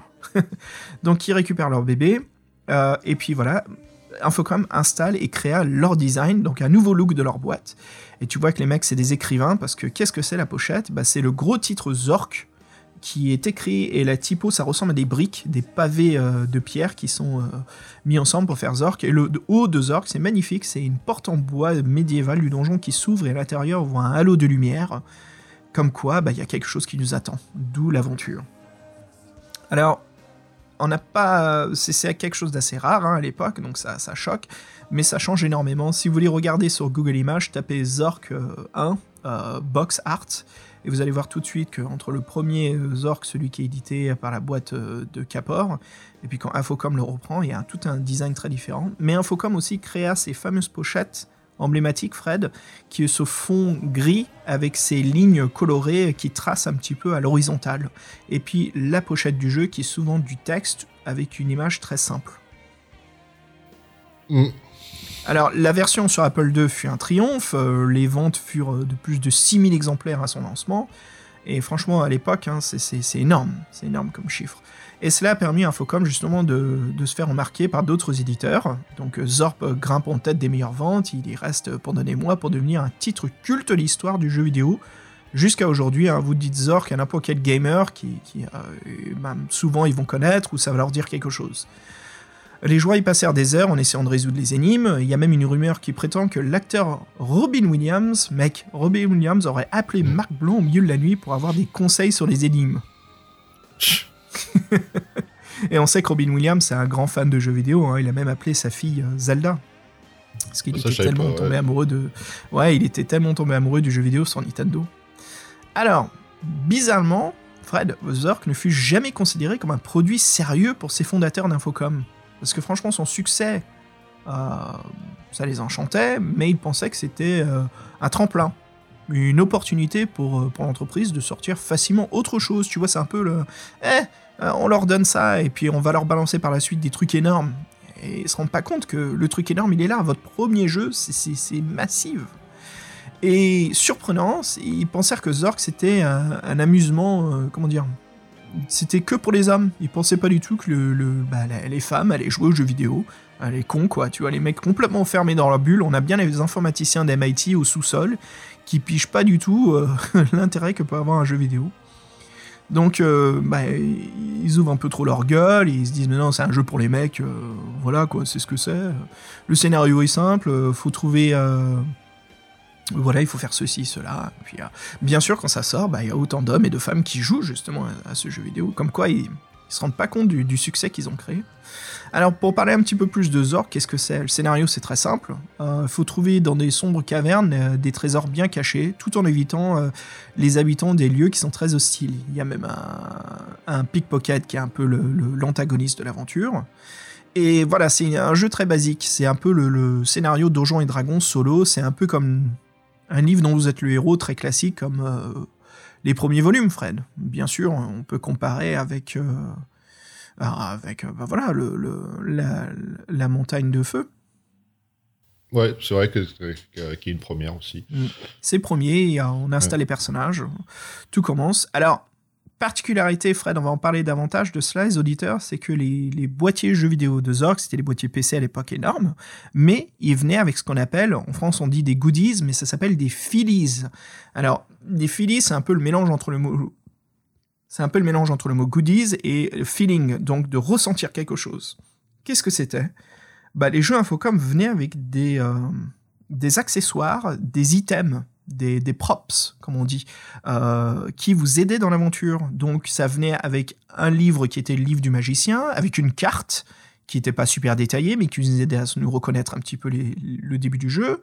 Ça venait aussi avec euh, un pendentif euh, qui était un accessoire que l'on trouve au fur et à mesure. Puis il y avait des enveloppes des fois qui disent n'ouvrez que quand vous êtes demandé. Et puis vous ouvrez l'enveloppe et vous dites ah mais c'est la lettre que j'ai reçue euh, dans le jeu. Le jeu me dit que j'ai reçu une lettre et il faut lire la lettre qui est une version physique de la lettre. Et vous allez voir que dans cette lettre, en fait, il y a un puzzle, il y a, il y a quelque chose à découvrir qui vous aidera à avancer dans le jeu vidéo sur votre ordinateur. Donc les, les Phillies, c'était ce côté que, que Infocom, encore une fois, innove dans le monde du jeu vidéo, c'était de créer des objets réels qui euh, développaient le jeu euh, dans l'ordinateur. Aujourd'hui, ça se fait pas autant. C'est quelque chose qui a disparu, parce que je pense que c'est une question de production, hein, ça demande de l'argent. Euh, mais un de mes souvenirs, je sais qu'il y a des versions plus... Ah bah non, qu'est-ce que je dis? Je suis con. Il y a les Amiibo, par exemple, de, de Nintendo. Ces figurines Ouais. qu'on met sur le plateau. Et qui euh, les- interagissent, ouais, ouais. Exactement. Lego a fait la même chose, puis il y a eu Disney pendant un moment qui avait fait leur truc, ça n'existe plus maintenant. Il y a eu les Skylanders qui étaient massives. Alors voilà, on a le, le jouet, mais les accessoires en puzzle, c'était plus du côté PC, mais un jeu me vient à l'esprit, Fred, sur la Nintendo, c'est euh, Star Tropics. Star Tropics, ceux qui connaissent pas, c'est un jeu d'aventure qui se passe dans les Caraïbes ou dans le, le côté un peu pacifique des îles. Et on doit démarrer un sous-marin et il nous faut un mot de passe. Dans le jeu, on nous décrit qu'on trouve une lettre de notre père. Euh, on ouvre le boîtier Nintendo et dedans, en fait, on se dit Ah, elle est là, en fait, la lettre du père. Et il faut savoir, je ne sais plus comment, mais on nous donne un indice. Mais si on met de l'eau, on tamponne la lettre avec de l'eau, le mot de passe pour le sous-marin apparaît. Et donc, sur les Nintendo, on est sur le menu et voilà, on tape le mot de passe et on démarre le sous-marin. Donc euh, voilà les petites, euh, les petites références. Je trouve que ce, ce- cette idée d'amener des objets physiques dans le monde du jeu vidéo, c'est énorme parce que ça vous permet de, visualiser encore plus le monde euh, physique du jeu vidéo, de vraiment se créer là-dedans. On voit ça aussi dans les livres dont vous êtes le héros, tu sais, euh, Quête du Graal, où il y a les accessoires à la fin du livre, on a carrément le, côté physique. Mais bien sûr, c'est des illustrations. Mais imaginez si on voit, euh, par exemple, sorcellerie, et les objets qu'on ramasse au fur et à mesure, ils étaient vendus avec les livres. J'en sais rien, moi je dis des conneries là. Je, je brainstorm. hein. Mais il y a un côté très très intéressant. Euh, voilà ce qu'avait fait Infocom. Donc dans leur boîtier, il y avait toujours des trucs incroyables, des pièces de monnaie, des, stylos, des, fausses compagnies qu'on trouvait dans le jeu, euh, des petits robots, il y avait, euh, des, diamants, des pierres précieuses, il y avait un, un jeu de tarot dans Moon Mist, il y avait une lettre écrite par une sorcière qu'il fallait mettre à l'envers dans le miroir pour voir les mots cachés. Bref, il y avait pas mal de choses. Donc voilà, le, je sais le- que le concept est génial, hein, c'est clair. hein. Ouais. Et excellent. après, ouais. Et puis après, le bah, problème de, de les, tu peux les perdre et si vraiment ça te bloque après dans l'aventure, c'est chiant euh, pour la revente ou tout ça. Je sais pas. Ouais, je- il fallait rien jeter, hein, c'était sûr et Ouais. certain. euh, ouais, ouais. Donc voilà, je sais que ça, ça fait un petit moment que je parle de Zork, mais c'est quand même un jeu très important dans, dans l'histoire du, du jeu vidéo. Et puis Fred, qu'est-ce qui se passe? Quand on a un succès Et puis les mecs, ils ont enfin pigé qu'ils ont, qu'ils ont un succès par la suite. Donc euh, un an plus tard, Et ben ils font euh, Zork 2 avec euh, la même pochette. Ils ont rajouté une barre au chiffre romain. Donc de 1, ça fait 2. Et puis, ju- juste pour dire, Fred, là, on voit que c'est Infocom qui ont tous les droits, donc ils installent ce, ce- je trouve, un excellent, une excellente maquette, en fait, de comment ils vendent leurs jeux vidéo. Le design, qui était donc ces lignes horizontales sur ce fond gris. Ouais, qui est, qui est assez sobre, mais qui, euh, qui fait son office. Euh, moi, j'aime bien, c'est le petit texte euh, aussi au-dessus. The next step downward to danger. Danger. Ouais, donc, il a, donc ils disent en gros, tu vas souffrir. Ça fait un peu comme les affiches de, de films d'horreur, c'est marrant. Donc 1981, Zorg 2, surnommé aussi The Wizard of Frobose, avec deux Z. Ça fait peur. Donc c'est un jeu créé par Dave Liebling et Marc Blanc, donc sur un thème de Rick Fantasy. Donc là, on va faire un peu plus court quand même. Donc le magicien Frobose était autrefois un très grand chanteur. Euh, avec le temps, ses pouvoirs ont perdu de la force et sont devenus totalement imprévisibles. Donc nous, on commence notre chasse au trésor euh, dans cet univers souterrain, encore une fois. Et lui nous pourchassera avec plein de tours euh, capricieux, on va dire ça. On peut même dire en fait que, que Zork 2, c'est un peu le simili euh, de Zork 1, mais en beaucoup plus difficile. Donc les, les joueurs doivent être contents. Et ça sera euh, lui aussi un grand succès euh, comme le premier du nom. Et pour ce, pour ce, pour ce jeu, ce qui accompagnait donc les goodies Philly, c'était euh, un guide touristique de l'Empire souterrain et deux brochures de voyage sur deux stations de ski Donc je sais pas si ça, ça a aidé pour l'aventure. tu tu l'as fait celui-ci Pour savoir si ça, si ça a aidé Euh, Zork 1, oui, je l'ai fait à l'époque, euh, 84, un truc comme ça. Zork 2, j'y ai pas joué, mais j'ai joué au 3. Mais non, hélas, le premier que tu me poses la question, Zork 2, j'y ai jamais joué. Ah, J'ai joué au 1 et au 3, mais pas au 2. Fred, ils s'épanouissent un petit peu après, ils sortent de l'Heroic Fantasy, et puis on a le tout premier euh, nouveau thème. Ouais, avec le polar, avec la, la pochette qui est sympa, ouais, avec euh, une espèce de. Le mot deadline s'appelle deadline, avec euh, le titre en bas, avec une cartouche où on représente le, privé avec son chapeau, euh, Bogart. Donc en fait, il y a la silhouette, la moitié de la silhouette d'un cadavre au, sol, le cadavre à la craie, et franchement, euh, je trouve qu'elle fonctionne très bien cette, celle-ci.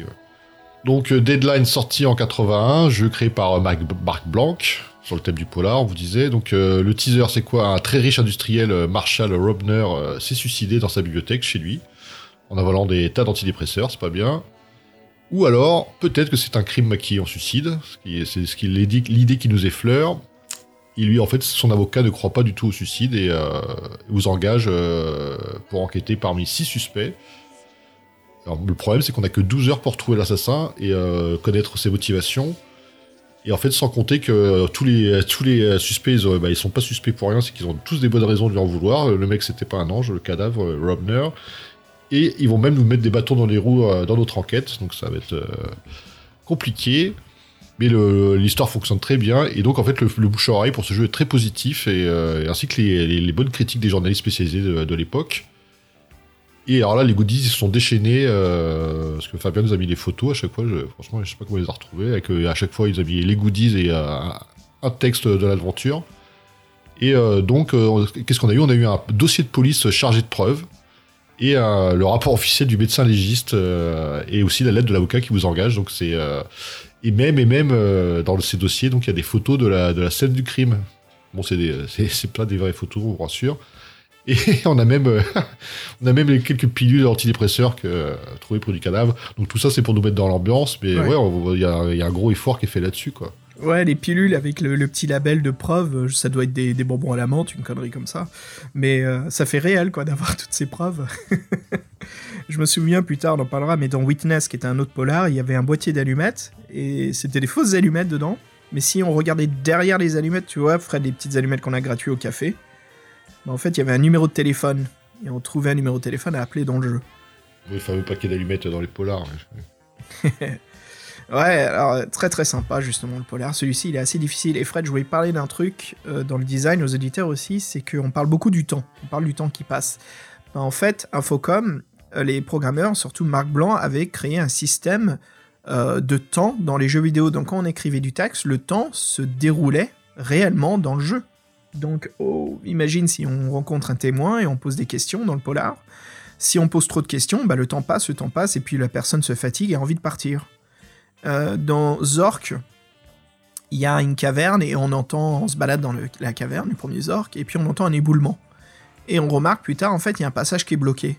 Donc on pense qu'on peut résoudre, mais en fait, le jeu nous dit bien, non, t'as foiré, t'as merdé, il faut recommencer l'aventure. Donc il y avait ce côté frustrant aussi des jeux Infocom, c'est qu'il y avait la mort subite. Euh, le jeu était foutu sans vous le dire que c'était foutu, donc vous pouvez passer encore 5-6 heures dans le jeu, à savoir que vous pourrez jamais résoudre la fin parce que vous avez raté ce moment euh, clé du temps. Et c'était, c'était un truc assez frustrant, mec, à l'époque. Parce que si tu savais pas, tu perdais des heures de jeu sans le savoir. Mais c'est en faisant l'erreur qu'on apprend. Hein. Ouais, puis je pense que ça se savait assez rapidement. Euh, et puis surtout, euh, Sierra Online a créé un petit peu ce même style, mais c'est LucasArts qui a dit non, non, euh, les morts subites, euh, ça nous emmerde, euh, franchement, on fait pas ça dans nos jeux. Donc quand vous jouez à Monkey Island, Sam Max, tous ces jeux-là, il n'y a pas du tout ça en fait. Et même dans leur dernier jeu qui est créé par les créateurs de Maniac Mansion, qui s'appelle Thimbleweed Park, qui est un succès sur Kickstarter, ça vous pouvez le trouver sur PlayStation et tout, donc un jeu graphisme aventure moderne.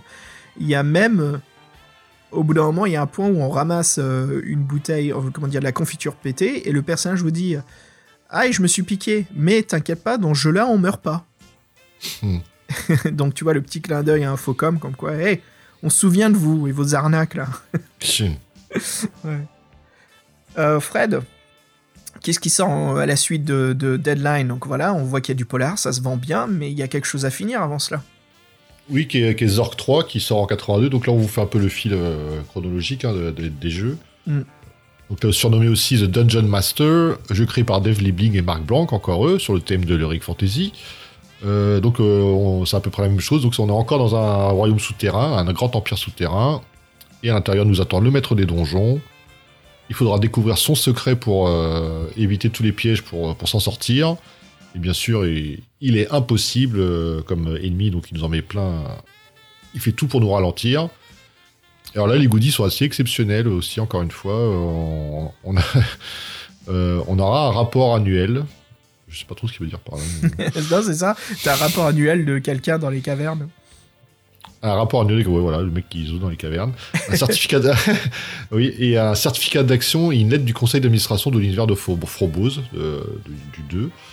Et euh, il y aura aussi une boîte, ça, une- le jeu ressortira dans une boîte qui s'appellera Zork Trilogy, donc qui compile les trois, je présume. Et il y aura un super goodie cette fois-ci qui est, euh, qui est la Zork Mid, qui est une fausse pièce de monnaie euh, qui était glissée dans les boîtes et en fait qui, doit, qui représente euh, une espèce de créature euh, pas, pas terrible. En fait, la pièce, elle est, elle, est- elle faisait un peu de vieilli cuivré, donc avec le temps, bah, c'est ce qui s'est passé. Donc maintenant, elle est très très très très très très recherchée. Avec l'un des de- personnages clés dessus, ouais, qui est Belwith the Flat. Donc Belwith Ah ouais. le plat. Pourquoi on dit le plat, Fred? Ouais, c'est snitched, je sais pas. Et on regarde son crâne. Bah oui, il manque euh, la moitié du. oui, oui, oui. Il est Tu peux, poser, tu, tu peux poser, euh, tu peux poser ta table dessus. Tu peux poser ton- ta bière dessus, ouais. Ouais, tu peux poser ta bière dessus. Quelqu'un l'a fait sûrement. Bref. Et euh, donc il y a aussi quatre, quatre livres Zork qui sont sortis. Et euh, avec des paragraphes numérotés à choisir. Donc c'était un peu le même principe qu'on connaît. Et donc ils étaient nommés What Do. C'est quoi Ah ouais. euh, what Do I Do? Pardon, c'est un peu dur à dire. par rapport à- Et What Do I Do Now? Book. Ouais. En fait, c'est. I- euh, Et c'est qu'est-ce un- que je fais maintenant? Oui, un livre, qu'est-ce que je fais maintenant? Et euh, bon, ils sont tous en anglais. mais, et les couvertures sont pas mal, on dirait du Casa presque. Ouais, j'en ai deux des quatre. Euh, ils sont Ah ouais. très difficiles à trouver. Donc on a Zork, qui est le texte aventure, qui donne franchement naissance au, style, euh, pas naissance, mais qui fait partie du même univers, un peu du version papier, qui est les livres dont vous êtes le héros, ou les livres-jeux. Et qu'est-ce qui sort de Zork? Un livre-jeu sort de Zork, Fred. Et donc en Amérique, tu avais les Choose Your Own Adventure. En Angleterre, tu avais les Fighting Fantasy, Destiny Quest. Et puis Zork, comment ils appellent leur livre What Do I Do Now, quoi. Qu'est-ce que je fais maintenant? Donc entre le Choose Your Own Adventure, choisis ton propre univers. Mais j'avais l'impression qu'ils, peut-être pas qu'ils se moquaient, mais qu'ils jouaient au jeu, en fait, de, de comment ils appelaient leur livre. Mais c'est marrant que naissent en fait des livres-jeux de ces jeux-là, qui sont un peu des jeux livres-jeux. Ouais, c'est ça, c'est un peu le même principe. ouais. Alors Fred, si je te parlais un petit peu de la science-fiction, comme je sais que c'est ton dada. Ouais, bah ouais, c'est cool, ça arrive assez vite chez eux aussi. ouais. Ok, mon petit Omar Sharif. Alors, en 82, il y en a plein qui se disent, mais pourquoi il a dit ça? En 82, Le- il y a un jeu... Pardon parce que t- parce que t'as dit Dada juste avant, ça, bon, bref. Bah oui Ah oui Le PMU, c'est... Ça y est, ça lui le- revient à l'esprit Oui, non, mais moi je connaissais par cœur, hein, mais... Pour nos éditeurs, en fait, à l'époque, sur TF1, c'était quoi avant la météo? Il y avait euh, Omar Sharif qui faisait la pub pour le PMU et euh, qui se retournait vers la caméra qui faisait le PMU, c'est mon dada. Et euh, c'était une pub qui était bien, mon Dada. ouais. bien trop répétée à la télé, Fred, non? Bah oui, c'était un peu l'ancêtre de- des pubs qu'ils ont mis maintenant, qui sont des pubs euh, avant-programme, là. Ouais. Mais c'est bon Dieu qu'ils ont recyclé ce- cette annonce pendant des années PMU. Mm. Bref, on est toujours en 82. Et là, il y a euh, Dave Liebling qui nous lance un jeu sur le thème de la science-fiction, le tout premier, Starcross. Alors, nous sommes en 2186 sur la Lune. Mais euh, il y a beaucoup d'astéroïdes qui sont maintenant peuplés euh, d'hommes. La Terre ne suffit plus, euh, il, faut, il y a comme un gros besoin en énergie, et les trous noirs euh, en produisent. Donc, à l'aide de notre vaisseau, le Starcross, euh, on explore les trous noirs pour y trouver des masses énergétiques. Et euh, c'est ce qui va justement faire notre fortune, donc on est un peu un indépendant. Mais la journée du... Bien sûr, le jeu se passe dans la journée, et la journée risque de mal finir quand on aperçoit justement au loin un énorme vaisseau gigantesque, avec son bord tout un peuple qui n'a pas de bonnes intentions. Donc euh, voilà, c'est le... C'est peut-être pas le space opéra, c'est plus le space western. Alors, c'est- un jeu d'aventure très très sympa et euh, il était prévu en fait euh, qu'un des, cadeaux, bon, donc les Phillies, comme on dit, goodies, Phillies, techniquement on appelle ça des Phillies, serait une barre alimentaire comme celle qui mange, que celle que mangent les astronautes. Mais pour des normes sanitaires, bien sûr, euh, Infocom avec le, le- le- le- comment dire, les, les revendeurs euh, qui produisaient justement les boîtiers et tout, ils se disent euh, c'est peut-être pas une bonne idée de filer de la bouffe qui risque d'être périmée sur les versions qui se vendent pas sur les étagères, quoi. Donc ça a été annulé. Et puis Et si, donc, le mec, il, euh, si le mec il le conserve des années après il le revend, puis il y a le gars, il, lui, il veut, bah, la, veut la bouffer la barre, qu'est-ce qui se passe? Ouais, ouais. c'est ça. Euh, mais bon, euh, les, les Phillies sont assez cool. hein. Euh, On a le journal de bord du vaisseau Starcross, on a une carte de l'espace qui est vraiment super, Fred, et une liste d'instru- d'instructions si on rencontre des aliens. Donc ça, je en trouve ça génial, les, ça. ouais. ouais, les manuels. Et euh, En cas de rencontre hostile. alors, Fred, ce jeu il est important parce que c'est le premier boîtier qui change des autres versions. Ce n'est pas le boîtier carton. Euh, bien sûr, il y a une réédition, c'était le boîtier carton classique comme les orques, mais au tout début, c'est le boîtier de jeu de vente, c'est une capsule de sauvetage spatial en plastique circulaire. Génial. Ouais, ils avaient des idées. Hein. Et il fallait enfoncer un énorme bouton, tourner dans le sens des aiguilles du montre, donc c'était comme un donut, on ouvrait, et puis à l'intérieur, il y avait le kit de survie, donc le manuel de rencontre des extraterrestres, le manuel d'urgence, la carte. Donc en fait, c'était comme euh, le kit de, de sauvetage du vaisseau. Donc, euh, ouais, même le boîtier de jeu, il fait partie de l'univers. C'est vraiment super. J'aime bien, Et- parce qu'en fait, ce- ouais, sur leur boîtier, ils font, ils font leur texte, ça fait un peu la pub du jeu. J'aime bien aussi, là, ça fait un peu pub et jaquette, quoi, en fait. Ouais. Et un autre détail intéressant, c'est que Infocom, euh, les, le, bon, c'est un petit détail, hein, mais le tout premier jeu Zork, bien sûr, c'est un fond noir avec texte blanc. Et tout ça aussi, ça change. Même s'il y a que du texte sur l'écran, euh, Infocom s'amuse, parce que dans Zork 2, c'est un texte blanc sur fond bleu clair. Euh, Deadline, on revient vers le classique euh, fond noir, texte blanc. Zork 3, c'est un fond vert avec texte noir.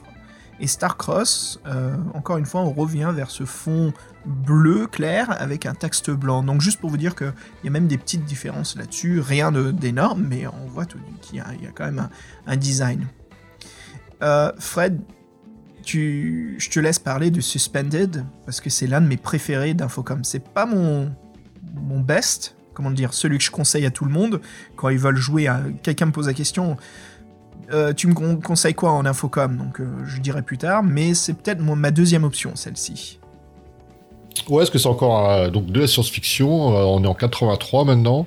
Donc Suspended, Suspended, jeu créé par Michael Berlin. Donc euh, on fait le, pitch. Euh, alors quel bonheur de dormir 500 ans. On vous avait promis un sommeil bien tranquille pendant 5 siècles sous forme euh, d'hibernation cryogénique.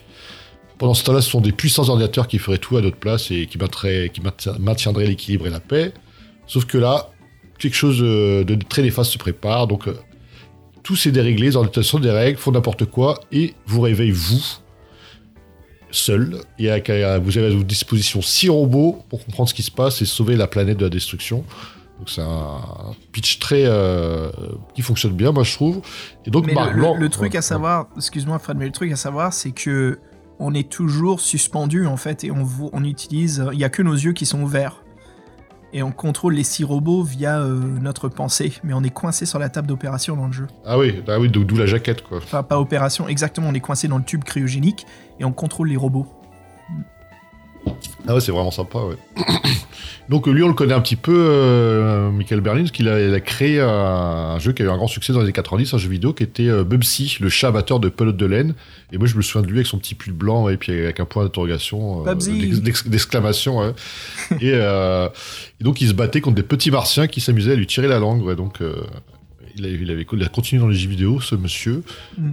Et pour ce jeu, donc, euh, quels étaient les Phillies on a droit à un schéma de- du complexe souterrain euh, de l'endroit où on se trouve, une carte d'identification, des, des ro- des robots pour les différencier, un compte rendu de la situation désastreuse et un ticket de loterie ainsi qu'une lettre de recommandation. tout ça, c'est ouais, c'est tout ça, c'est. euh, mais franchement, là, je vois, euh, bon, c'est le, le manuel, il est pourpre, pétant. ouais, c'est vraiment. tout- ils, font, ils avaient des bonnes idées quand même. C'était du, c'était bien fait. Quoi. Ouais. En fait, il y avait non seulement le, le- le jeu vidéo qui était important, mais le packaging et les Phillies qui étaient aussi importants. Donc il fallait vraiment des artistes à bord pour créer tout cela. Euh, la mise en page, le design.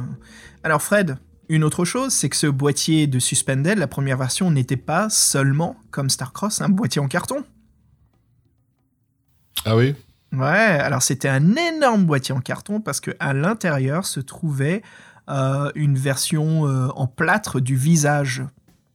Et on oui, voyait carrément. les yeux à l'intérieur. Donc en fait, on pouvait mettre le visage sur nous-mêmes pour croire qu'on était coincé aussi. Via les, Ouais, les trous du masque, c'est exactement ce qu'on voyait. Donc vraiment pour rendre l'effet claustrophobe de comment on, on était dans l'univers. Alors celui-ci, il est très difficile à trouver sur eBay, comme le truc, il est, bon, il est pas en plâtre, il est en plastique, mais euh, il se détériore assez facilement si les gens faisaient pas attention. Donc j'ai j'ai toujours pas mis les mains dessus et j'aimerais bien. Très très difficile. Urgh, il faut claquer au moins trois chiffres. hein. Hum. Oh, Fred, je cause du deuxième sur trois polars qu'ils ont créé. Yep. Alors j'en ai parlé plus tôt, euh, les allumettes. Alors The Witness, euh, créé en 83, donc c'est un jeu créé par Stu Galley, euh, sur le thème du polar. hein. Alors le synopsis, une nuit d'orage en 1938. Un homme fortuné vient de vous voir. Vous êtes inspecteur de police. L'homme vous supplie de le protéger. Il a peur pour sa vie. Mais hélas, malgré vos efforts, le meurtre sera commis.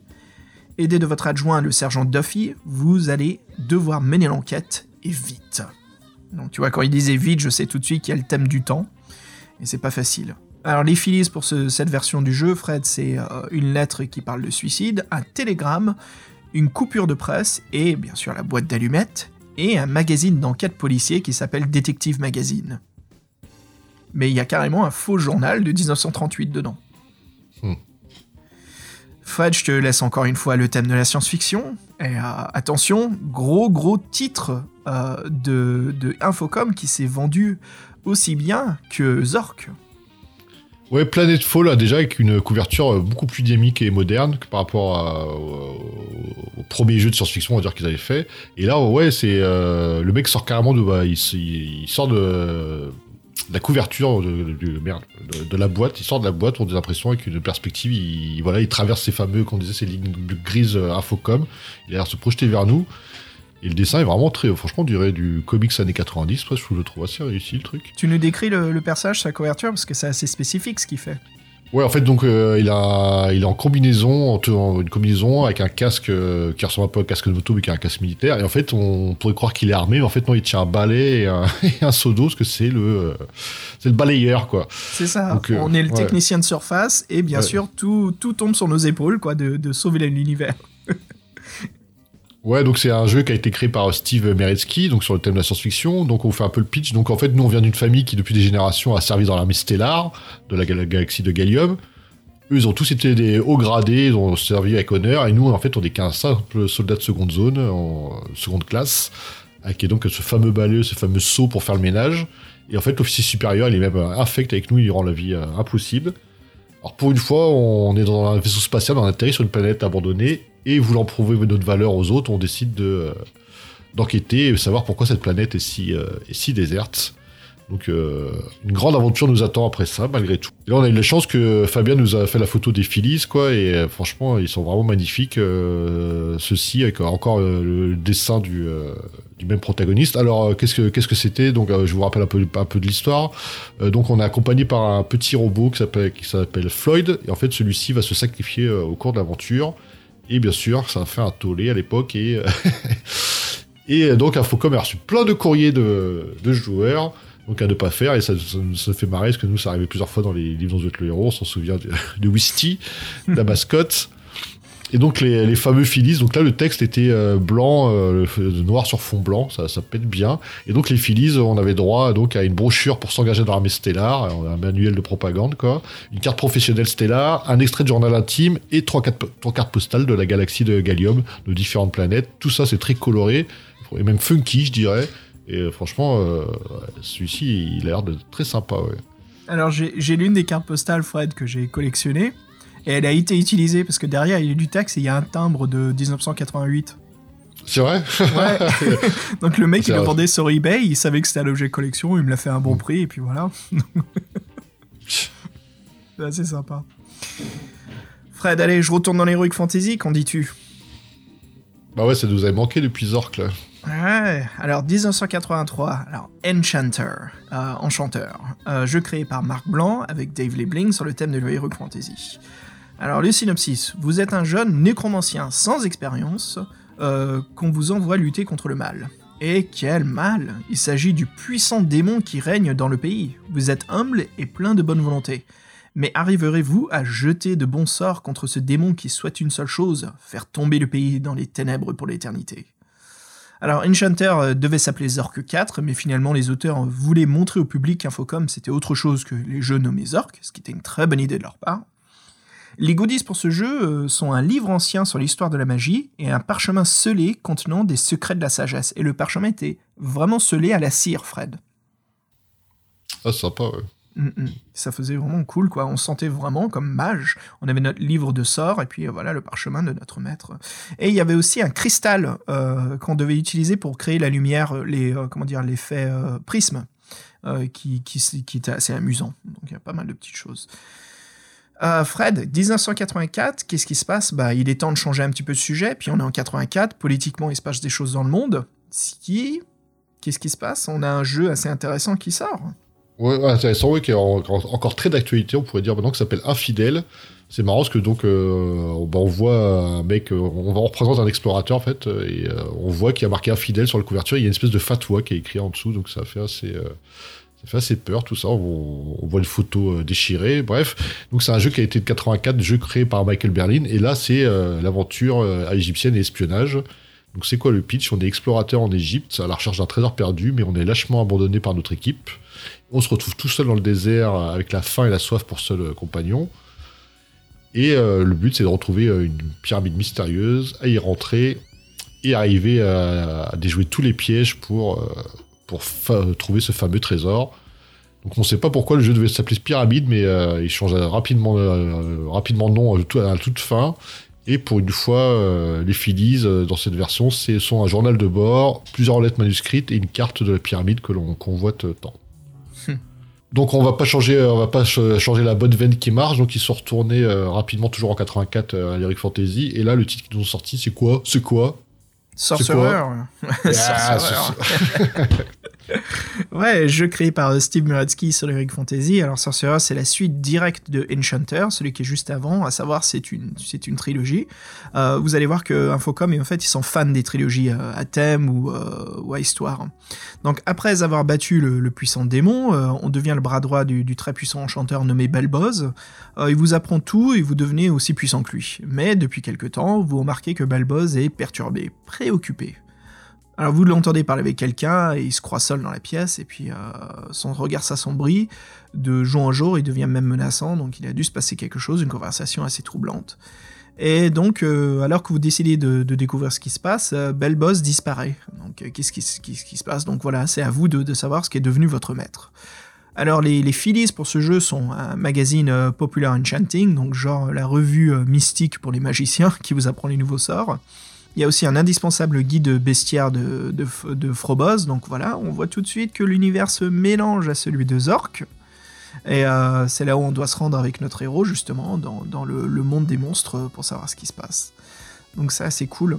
Fred, par la suite, euh, là c'est intéressant dans l'histoire parce que le prochain jeu d'Infocom, c'est une version faite pour les enfants. C'est une version beaucoup plus simple, les énigmes sont beaucoup plus faciles, et euh, même les Phillies et les goodies sont un peu plus intéressants pour un jeune public. Donc si tu nous parlais un petit peu de... Sea Stalker, Dive Deep into Danger, tout un programme, mais en fait qui est un peu le premier échec euh, commercial d'Infocom. Ce premier, Ah. euh, ce premier euh, jeu orienté plutôt jeunesse. C'est ça, il n'y a pas eu d'annonce, ils ont très mal fait le merchandising ou l'annonce. Donc euh, les gens, ils savaient pas que c'était plus pour les mômes, donc forcément quand les adultes y jouent, ils se disent mais c'est quoi ça, c'est trop facile. Donc ouais, donc euh, c'est deux petits nouveaux pour ce jeu-là, c'est Stu et Jim Lawrence. Donc euh, c'est- le thème c'est l'aventure sous-marine. Donc qu'est-ce qui se passe? On- Il y a quelque chose de terrifiant au fond de l'océan. L'Aquadome, la première station sous-marine qui est, euh, est sous-marine, est menacée. Donc euh, nous, le joueur devra sauver l'Aquadome en démasquant un traître qui sévit dans la station. Donc on voyagera dans un petit sous-marin bien pratique accompagné de notre, de notre ami type. Donc le- notre, sous-marin c'est une bête de combat, il est très rapide. Comme on l'a dit, c'était destiné pour la jeunesse. Et donc, euh, malheureusement, ce- cette fois-ci, ça sera un échec. Donc, ça sera leur, seul, euh, leur seul essai là-dedans. Et donc, euh, pour la petite anecdote, Gene Lawrence, celui qui, a écrit, le, qui a écrit le, programme, le jeu, il s'est présenté spontanément à Focom. Il était emballé par ce qu'il faisait. Donc, il, il en gros, il s'est dit Je veux travailler pour vous, je veux travailler pour eux. Donc, il a, collaboré avec eux. Il devait ensuite donc travailler avec Stu Galek, il a aidé sur celui-ci. Et en fait, ils s'entendirent euh, bien au début. Mais euh, Stu était complètement perplexe par l'écriture de Jim, qu'il trouvait trop complexe et euh, qui partait dans tous les sens. Donc les hommes, en fait, ils ont, ils ont fait que deux jeux sur les trois qu'ils devaient faire. Donc des collaborations qui marchent pas, ça existe hein, malheureusement. Et donc les Phillies, euh, ce sont un journal de bord, sous-marin, quatre quatre cartes de code secret avec le filtre rouge comme dans les mystères de Pékin, comme euh, je sais pas, on en a déjà, par- on en a déjà parlé une fois. Dans ce, là appelé Infocard et euh, une carte sous-marine autocollante de la station Aquadome avec un joli petit, euh, un joli petit, un, un orque dessus. Un sticker, c'était- ouais. Ouais, euh, qui représente une, une be- un bel orque. Et le, bah là, on peut s'en douter, le texte était bleu clair sur fond bleu, bleu océan. Donc tout ça, c'est des petits trucs qui nous mettent dans l'ambiance, c'est sympa. Euh, le prochain jeu, on continue sur le thème de, de l'aventure sous-marine. Alors, un, un de mes petits préférés, Fred, Cutthroats. Cutthroats avec une superbe photo d'un plongeur en stress parce qu'il remarque que quelqu'un a coupé le tuyau qui va à sa bouteille d'oxygène. Donc euh, tout de suite dans ses yeux, on voit que c'est la panique. Alors, on est toujours en 84 et là, on peut noter que 84, c'est la grande année de la publication d'Infocom. Ils sortent énormément de jeux Ah vidéo. oui, on n'arrête Bon. pas là. Ah oui, beaucoup plus que 9 par, enfin un tous les 9 mois. hein. Alors celui-ci, il est créé par Michael Berlin et Jerry Wolper. Voilà, encore une fois sur le thème de l'aventure sous-marine. Alors le joueur incarne un plongeur euh, très expérimenté qui aime nager dans les fonds marins. Euh, vous aimez découvrir des épaves au fond des mers. On vous engage pour trouver un trésor bien enfoui. Et si vous réussissez, vous aurez une belle récompense. Mais il y a deux problèmes. La plongée et la fouille sous-marine ne seront pas du tout de repos, hein. Euh, tant le trésor est inaccessible, et surtout vous ferez partie d'un équipage pas du tout honnête, qui fera le tout pour récupérer et même voler à, votre place, bah, voler et récupérer à votre place le trésor, euh, justement pour avoir la récompense. Alors, les goodies pour ce jeu sont un magazine de véritables histoires dans l'univers sous-marin. Donc ça c'est assez cool, hein. il y a même un interview avec Jacques Cousteau, si je me souviens dedans, euh, qui était bien sûr pas pour Infocom, hein, qui était récupéré d'un journal. Euh, ça parle aussi des épaves des bateaux. On a aussi un guide pour découvrir les meilleures explorations dans les mers. On a aussi euh, on a euh, comment ça on a une carte sous-marine où l'on puisse noter à quelle profondeur l'on se trouve, car dans le jeu, bien sûr, il faut explorer les fonds. Donc il faut garder un, comment dire, un record ou un historique des endroits qu'on a explorés dans le jeu. Et il y a aussi, Fred, il y avait aussi un autre magazine qui était un peu pour les palanquets et pour la pression sous-marine. Parce qu'il fallait faire aussi, euh, il y avait toute la science de la plongée sous-marine qui était dans le jeu vidéo. Ce qui était assez intéressant. Le prochain jeu, je te laisse encore une fois la science-fiction, mais là, attention, c'est The Big One. C'est vraiment un grand, grand, grand succès. Euh, on se dit Zork, mais là, non, il y a celui-ci aussi qui était incroyable. Et euh, ce, qui, est un peu le pic d'Infocom, d'avoir cette licence. Ouais, et c'est tellement le pic va s'arrêter- euh, on vous en parlera au prochain épisode de celui-ci, où on parlera de, des derniers succès d'Infocom avant d'attaquer euh, les jeux un, peu- plus obscurs et qui font partie de la chute. Mm. Et, je, et je crois maintenant que euh, on va passer du tout au tout à autre chose, qu'on n'a pas rendez-vous avec euh, Fabinou, Fabien? Yes, on a rendez-vous avec Fabien pour les questions. Mais tu veux pas dire ce que c'est, justement, ce pic? J'allais te le laisser. Ah oui, oui, j'ai oublié de dire le titre. ah bah oui, ouais. c'est euh, c'est, euh, H2G2, euh, que- un acronyme pour dire The, the Hitchhiker Guide euh, to the Galaxy. Hitchhiker. Ah oui, Hitchhiker, j'arrive jamais à le dire ce mot-là. Je dis Hitchhiker, moi. Hitchhiker to Galaxy, donc H2G2, qui a été donc un roman à la base, qui a été fait en jeu. Il y a même eu un film. Donc on vous parlera de, de celui-ci euh, la prochaine fois, et donc sorti lui, lui aussi en 84. Ah, et et l'écrivain Douglas Adams était très très grand fan d'Infocom, qui est l'écrivain d'H2G2, et donc euh, là carrément il y a une célébrité qui vient au bureau et qui vient travailler avec l'équipe. Donc euh, c'est le summum. Parfait, Fred, on s'arrête au pic et on reprendra un petit peu tristement ce qui se passe à Infocom par la suite. Mais ouais, euh, écoute, je sors du studio, je vais voir si Fabien est là pour qu'on cause. Ça roule Ok, bouge pas, bouge pas. J'aime bien te voir partir. What the fuck? Non, il y a une phrase comme ça, c'est. euh, je, je, je déteste te voir partir, mais j'adore te regarder t'en aller. Oh.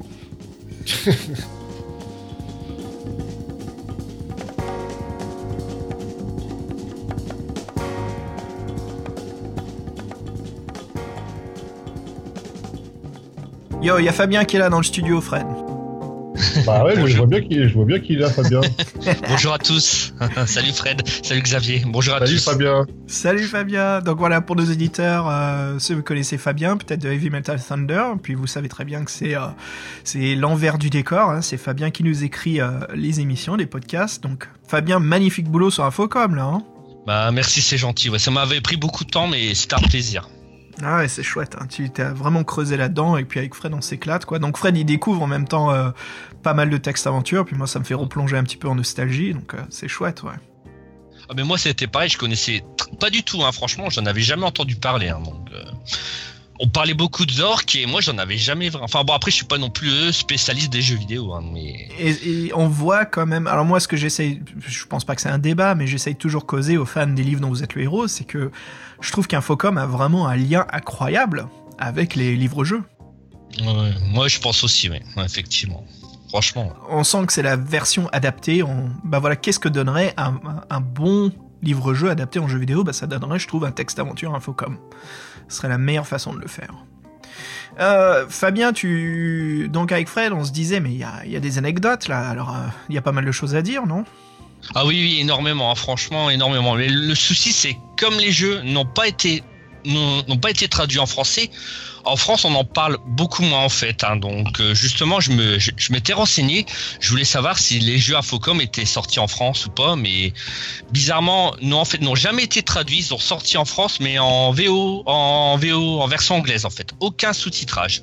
Donc euh, justement, je me demandais si euh, si certains joueurs avaient pu jouer en français, quoi, ou ou alors faut vraiment s'y connaître en anglais, ce qui n'est pas mon cas, donc j'aurais jamais pu, j'aurais jamais pu y jouer. hein, donc, euh. On les trouvait en vente, en import, quoi, mais il n'y avait pas, de, voilà. ouais, pas de traduction. Bah ouais, parce que je pense que traduire le jeu, c'est aussi traduire la base de données, vu les mots-clés et tout. Ah, ça devait être énorme. boulot, hein. ouais. Ouais. Ouais, je me souviens par exemple pour Shadowgate, euh, c'était euh, sur NES là, et là c'était traduit en français, j'étais vraiment très surpris. Hein, donc, et en plus à la base, la, la boîte c'est écrit en anglais derrière, donc euh, tu mets le logiciel, le- la, la cartouche dans la console, et aux surprises c'est en français quoi. Mais Mm. mais là, mais là non pour euh, Là, franchement, j'ai rien. J'ai trouvé aucune info comme quoi qu'un jeu Infocom euh, était en français. Donc, euh, c'est dommage, quoi. C'est dommage. Alors oui, par contre, je voulais, je m'étais renseigné si les jeux Infocom, on pouvait encore les trouver, mais légalement. hein. donc euh, voilà. Donc, je me suis renseigné et j'ai vu sur Steam, on pouvait, on, pouvait y jouer encore, mais quelques titres seulement. hein. donc, euh, et souvent, c'est les plus connus. Donc, c'est Zork, les, les trois premiers Zork. Il y a aussi Beyond Zork, Zork Zero et Planetfall. Alors, euh, et pas du tout les autres. Alors ça, je ne sais pas, je sais pas pourquoi. Je peux peut-être t'aider là-dessus et aux auditeurs qui veulent y jouer. Il y a la compilation des trésors d'Infocom qui est sur euh, application euh, OS Apple. Donc sur tablette et je pense sur iPhone, vous pouvez jouer à, euh, tous les, les Infocom. Euh, je crois qu'ils ont quasiment toute la collection, sauf peut-être ceux qui sont arrivés plus tard, euh, parce que bon, il y a peut-être des histoires de droit, je sais plus là-dessus. Euh, mais il y a tous les grands, grands classiques, comme avec Fred, on parlait justement à Mi 84, c'est là où il y a eu tous les grands hits d'Infocom. Et c'est un peu une application qui coûte pas cher à la base, je crois qu'elle a 2-3 euros. Et puis après vous payez individuellement les jeux. Donc c'est pas mal, ça vous permet de faire des frais s'il y a des jeux que vous voulez pas dans la collection et acheter que ce que vous voulez comme produit. Et puis bien sûr il y a une offre si vous voulez acheter le tout. Et Fabien ça t'intéressera ça, les, euh, les euh, sont en rendus tout en 3D. Donc sur chaque jeu, vous cliquez et puis ça ouvre les menus, vous allez aux Phillies et là on peut tourner avec l'index et regarder les Phillies et même lire en PDF toutes les brochures sur la tablette. Ah, c'est bien ça, ouais. Tu sais, j'ai une question, euh, Fabien, sur les Phillies. là, tu nous as de- montré les photos à chaque fois. Tu les as trouvées où? C'est des fans qui les ont fait ou c'est le merchandising de l'époque Non, non, euh, c'est, c'est en fait, c'est les, les fans. En fait, c'est il y a un peu de tout, il y a un peu des deux. Il y a les fans qui ont fait des photos aussi, et c'est aussi le derrière des boîtes aussi, hein, donc qui ont été scannés. Euh, Infocom, ils avaient un excellent photographe qui faisait des mises en scène euh, du Ouais. bureau avec tous les items. Il y avait, il y avait un chef-op, il y avait un cadreur. euh, C'était, c'était une séance photo importante, ouais. Ouais. Donc c'est pour ça que ces photos ont ce côté euh, rêveur ou nostalgique. On a l'impression de se retrouver gamin à notre bureau, quoi. Ah. Il y a vraiment une vraie volonté de faire un bel objet en fait, pas simplement un simple jeu vidéo sur disquette. C'est vraiment, c'est tout un ensemble en fait. Ils ont, ils ont vraiment, euh, je crois, je pense que c'est les premiers à vraiment faire des, des belles boîtes euh, de jeux vidéo quoi. puis ça fait plaisir, hein. franchement, pour les collectionneurs. euh, voilà. Ah, Fabien, je voulais poser une Oui. question. Qu'est-ce que Zork Nemesis, Return to Zork et Zork Grand Inquisiteur qui sont arrivés plus tard? Alors oui, alors moi aussi je me suis posé des questions parce que en fait c'est c'est des jeux qui ont été édi- édités pardon édités par Activision fin 90. En fait Activision ils possèdent toujours la licence Infocom, mais toute l'équipe d'origine qui ont travaillé sur les premiers orques n'ont jamais participé à, à ces trois jeux-là que tu as cités. Pas du tout. Donc en fait Zork c'est devenu une franchise. Voilà. Et donc, mais en tout cas, ils n'ont plus rien à voir euh, aux premiers orques. Hein, donc voilà, c'est Ouais, ça, on va en parler au prochain podcast parce que ce qui Oui. se passe, c'est il y a Activision qui arrive, mais bref, on, on gardera ça pour plus tard. Ouais, ouais. Fabien, je pense que t'as des, t'as des idées, non? Si les gens ils veulent en apprendre un peu plus sur, euh, Oh sur les textes aventures. Ah bah oui, parce qu'il y a vraiment beaucoup de passionnés. Hein, donc euh, franchement, Zork euh, a vraiment marqué toute une génération de, de joueurs. Donc il, y a- alors, il existe euh, un, un reportage en fait. Donc une personne, c'est un Américain qui s'appelle Jason Scott. C'est un historien américain qui est spécialisé dans dans l'informatique. Et en fait, il a fait un reportage. Ce reportage existe en DVD et je pense qu'il est aussi disponible sur YouTube. Hein, donc voilà. Mais bon, c'est en anglais, aucun sous-titrage. Hein, C'est euh, Get Lamp, c'est un gros documentaire. hein. Voilà, tout à fait. Alors voilà, donc euh, c'est GetLamp. Alors getlamp.com si euh, pouvez si vous voulez vous procurer le DVD. Donc il y a énormément d'interviews de, de tous ceux qui ont participé. Bon, il y a Infocom et pas que eux. Hein, donc il y a aussi d'autres personnes qui ont participé à tous ces jeux de texte aventure. Et euh, l'anecdote, en fait, le documentaire s'appelle Get Lamp parce que c'est l'un des moments clés dans le premier Zork, c'est qu'on a besoin de lumière, il faut prendre la lampe. Donc il Tout fallait à écrire Get et puis lampe qui était en face de nous. Donc ouais, c'est. Voilà. Euh, Vous peut-être vous verrez des t-shirts si vous allez à des conventions de jeux vidéo, s'il y a des, des gamers qui sont un peu plus sur le rétro. euh, C'est c'est un truc classique qu'on voit sur les pulls ou les t-shirts, c'est le Get Lamp euh, qui symbolise vraiment l'époque des textes aventures.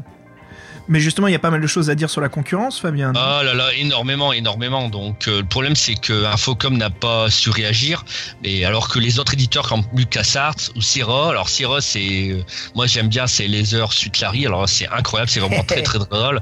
J'adore ça. Euh, Dragon de mer, alors là euh, j'adore. Bah, le, c'est but, vraiment- le Toi aussi, Fabien. Aussi, Fabien. C'est mon petit chouchou, donc c'est vraiment trop drôle. Donc bah, euh, le- le voilà, but, et- c'est de coucher avec toutes les femmes dans le jeu, il faut Ouais. les draguer. Oui, voilà.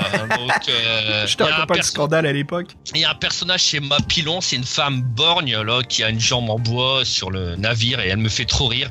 Elle dit plein de gros mots et tout, c'est marrant comme tout, c'est vraiment. Ah, ça, c'est sur le Voilà. dernier, ça, celui qui était. Ouais, euh, ouais, ouais, le dragante mer là avec euh, sur le mer. Ouais, sur le navire. Voilà. Donc après bon, il y a pas que ça hein. donc il y a aussi tous les Monkey Island, voilà. Après il y a aussi euh, hein, voilà. Donc on a fait aussi une émission puis euh, Maniac Mention alors qui était sorti aussi sur NES. Donc euh, là pareil, hein, c'était en français en plus hein, donc euh, et tous des univers justement euh, des thèmes qui n'avaient parce que Infocom a quand même fait beaucoup de jeux sur des thèmes très classiques. Et là justement on pouvait jouer à d'autres jeux des d'autres jeux de texte aventure avec des thèmes beaucoup plus loufoques beaucoup plus délirants ou même angoissants. Voilà donc euh, ça ça changé quoi et c'est vrai que ça c'était vraiment très très bien ces jeux là et c'est dommage que Infocom justement n'a pas su réagir à temps. On a voilà. Ils ont vraiment cru les jeux sans graphisme allaient plaire et que ça allait toujours continuer. Mm, mm. Et c'est- leur, c'est leur erreur. C'est leur erreur, ouais. C'est ce qu'on va Ah, parler justement. On parlera de cette chute parce que il y en a qui ont su s'adapter et qui ont qui sont sortis à cette époque-là. Quand Oui. tu vois, il y a eu les gens comme Infocom qui ont dit non, le graphisme c'est à la con. Puis t'as eu euh, les gens comme LucasArts qui se sont dit euh, non, les textes tout le monde s'en fout. Et puis t'avais des boîtes entre les deux qui ont dit pourquoi pas les deux, les mecs. Et t'avais euh, t'avais une boîte qui s'appelait Légende Interactive qui a fait une fameuse trilogie qui s'appelle Spellcasting. euh, donc le premier s'appelle Spellcasting 101, puis il y a eu 201, puis 301. Alors, Fabien, si t'aimes Leisure Suit Larry, et des auditeurs aussi qui aiment bien cette ambiance, je pense que la saga des spellcasters, euh, spellcasting va vous intéresser parce que vous jouez un jeune magicien dans une école de, de- de magie, mais attention, c'est ambiance spring break américain. Donc vous pouvez euh, coucher avec les profs pour augmenter vos notes, vous pouvez euh, draguer les, les cheerleaders, et puis vous êtes des magiciens, donc le but c'est de faire de la magie. Donc c'était des jeux qui étaient, tu sais, limite euh, aventure érotica, un peu comme les, les Leisure Suit Larry. D'accord Mais moi qui je connaissais pas du mélangeait, tout euh, Ouais, ça mélangeait euh, graphisme et texte. Donc, t'avais le le- l'interface, c'était il y avait un compas à gauche. Comme ça, on n'était pas obligé de taper haut, bas, gauche, droite ou nord, sud, est, ouest pour se balader. On cliquait sur le compas. en bas, il y avait les mots-clés à se souvenir, on pouvait enregistrer des mots-clés. Et euh, puis il y avait la, fenêtre de texte où apparaissait le texte, mais il y avait aussi des visuels. Donc à chaque fois qu'on changeait le lieu, il y avait un nouveau visuel qui apparaissait. Et donc c'était vraiment le, jeu qui était entre les deux univers, quoi, qui était entre le graphisme et le texte aventure sur écran. Ce que ce qu'a fait plus tard Infocom, mais euh, trop tard. Ouais, c'est dommage tout ça. C'est vraiment. D'ailleurs, je, me- posais la question. Bon, toi, Xavier, je sais que tu connaissais Zork, et toi, Fred, est-ce que tu avais déjà joué à ce, à des jeux d'infocom justement? Non, jamais. Comme je disais, c'est un truc que, que je suis passé à côté. C'était très intéressant de voir euh, tout ça. Bah, Zork, après, oui, je connaissais le nom, mais je, les autres. euh, bah, les j'ai plutôt euh, connu les point click. Point and click. Et je me, justement, je me pose la question est-ce que ce genre de jeu, donc vraiment sans graphisme, sans rien, est-ce que ça pourrait encore marcher aujourd'hui? À votre Euh, avis moi, je pense pas. hein. Euh, euh, ok, Euh, je suis d'accord avec Fred sur le côté business, commercial, en effet. Ça pourra jamais faire un gros chiffre. C'est un sujet niche maintenant. C'est quelque chose de très petit. Il y en a qui sortent. Il y a des jeux texte-aventure qui se font toujours, qui sont indépendants, publiés par des petits auteurs. hein. Il, y a, pas mal de, personnes à, citer là-dessus, mais, mais c'est pas un triple A ni un, truc commercialisé facilement. Même si vous allez sur Steam, il y a- rien, je crois, à part euh, Zork et compagnie. Il faut vraiment aller trouver ces, créateurs indépendants, euh, comme pour les, jeux graphiques aventure euh, post-rétro modernes qui se font comme.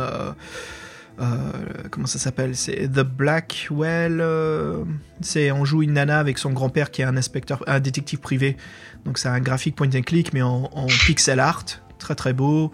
Et puis euh, comme j'ai dit avant, il y avait aussi Thimbleweed Park qui reprend un peu l'univers de LucasArts, des ou Maniac Mansion. Mais un vrai texte aventure 100%, il y en a très très très très peu. Et c'est plus, je pense, c'est un projet d'amour pour un petit fanbase. Mais euh, ouais, je pense que bon, c'est impossible. C'est ça, ça pourrait Oui. jamais se vendre à, à gros niveau aujourd'hui. Mais euh, je, je sais pas, mais il faut parle beaucoup de la programmation informatique pour les enfants et euh, je sais pas, ça, me- ça pour moi c'est un peu de la programmation de créer un jeu comme ça. Peut-être que euh, y a, y peut-être des, des profs ou des, des mecs qui vont s'inspirer de ça parce que c'est vrai que c'est vachement mis en avant maintenant la programmation Ouais. informatique. Ouais. Bah, Il y a un jeu qui s'appelle The Great Camel Race qui est basé sur les contes des mille et une nuits. C'est une des histoires de Shahrazad. Euh, qui est justement, euh, c'est un texte aventure, mais c'est la personne qui l'a créé. J'ai oublié son nom, l'informaticien. hein. Je m'excuse pour ça, mais c'est euh, pour vous apprendre à utiliser JavaScript. Et donc, il a utilisé un texte aventure où on est sur un chameau et il faut savoir si le chameau doit aller plus vite, s'arrêter, prendre de l'eau, si on voit un oasis ou pas. Donc, c'est un texte aventure tout basique, très très très très simple. Mais le jeu est justement créé pour apprendre à coder en JavaScript. Donc, ça me fait penser à ça, Fred, quand tu dis euh, pour aider justement à apprendre à coder. Mhm. Ouais, c'est dans le même, même- genre d'idée. ouais. Donc, c'est- Et par rapport aux goodies, justement, vous voyez, c'était vraiment. Attention. Fabien, on dit des Phillies.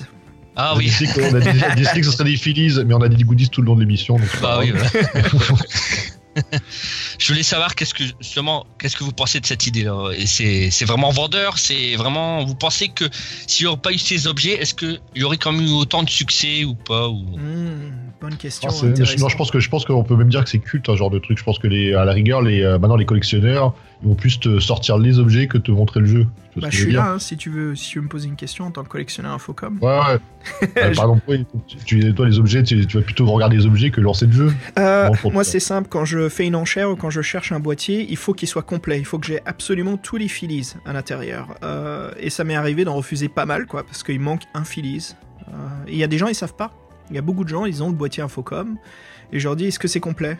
Euh, Et je leur fais même une liste, parce que je sais, j'essaie d'être agréable et d'être gentil.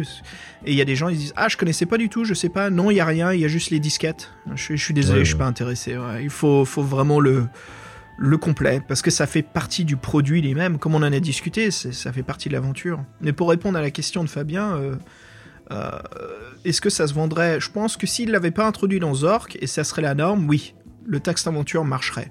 Mais le fait qu'il y ait Phillies qui rendent l'interactivité réelle, un petit peu de qui, parce que c'est des objets du monde du jeu qui sortent en, en physique, je pense que c'était quand même quelque chose de sacré important. C'était une évolution du jeu vidéo qui, qui n'a pas continué. Je suis étonné aujourd'hui que ça soit pas quelque chose. Alors on l'a un petit peu, tu sais, mais en objet collector, euh, si t'achètes Resident Evil, t'as as la manette GameCube tronçonneuse, mais c'est plus un, un gimmick vraiment quelque chose qui sert à résoudre le jeu. J'avais l'exemple de Star Tropics sur Nintendo, puis il y a, d'autres exemples bien sûr, mais euh, mais euh, je, crois que vraiment ça jouait beaucoup là-dessus parce que ça, ça rend la chose réelle. T'imagines, tu vas à l'école, tu prends le bouquin sur la plongée sous-marine, tu lis les histoires, t'es chaud et tout, t'as envie de jouer au jeu, tu rentres chez toi, boum, tu démarres euh, le Commodore pour jouer direct à, à Cutthroat. C'était une bonne idée, ouais, ce truc-là, c'était une super idée. On n'a pas parlé du café merchandising chez eux, mais on a dû le citer, quoi. Ouais, mais c'est ça en fait, c'est leur pseudo merchandising. Le vrai merchandising, c'était c'était les quatre livres Zork. À part ça, euh, c'était les boîtiers jeux eux-mêmes, quoi. Oui, voilà, je voulais savoir, ça a une grosse cote euh, quand tu les achètes euh, C'est vraiment un jeu qui est complet avec tout, euh, les filis comme... Ouais, c'est dur parce que. Alors, en tant que collectionneur, voilà, pour votre point de vue. euh, Alors, les jeux, comme je disais, Starcross avec le boîtier en plastique, c'est trop difficile à trouver. Et c'est au moins 300 à 400 dollars. euh, pour qu'il y ait tout dedans. Euh, comme Suspended, je disais avec Fred, donc le, le visage en pseudo-plastique, comme un visage en plâtre. Ça, c'est au moins 150 dollars. Et encore, il est pété, il est cassé de partout. C'est très difficile de trouver des versions, peut-être pas mint, mais au moins en bonne condition. C'est très difficile un jeu très tardif de, de- d'Infocom qui s'appelle The Minds of Titan. À l'intérieur, il y a une enveloppe, il y a écrit dessus, avec un gros sticker, à ouvrir qu'à un certain moment de l'aventure. Et en collecteur, c'est difficile parce que l'enveloppe a été ouverte par tout le monde. Ah bah oui. Bah, Ouais. j'ai, réussi à avoir mes mains sur une version du jeu où l'enveloppe est encore en sticker et je l'ai toujours là et je l'ouvrirai pas. hein. Juste pour la, la côte, c'est con.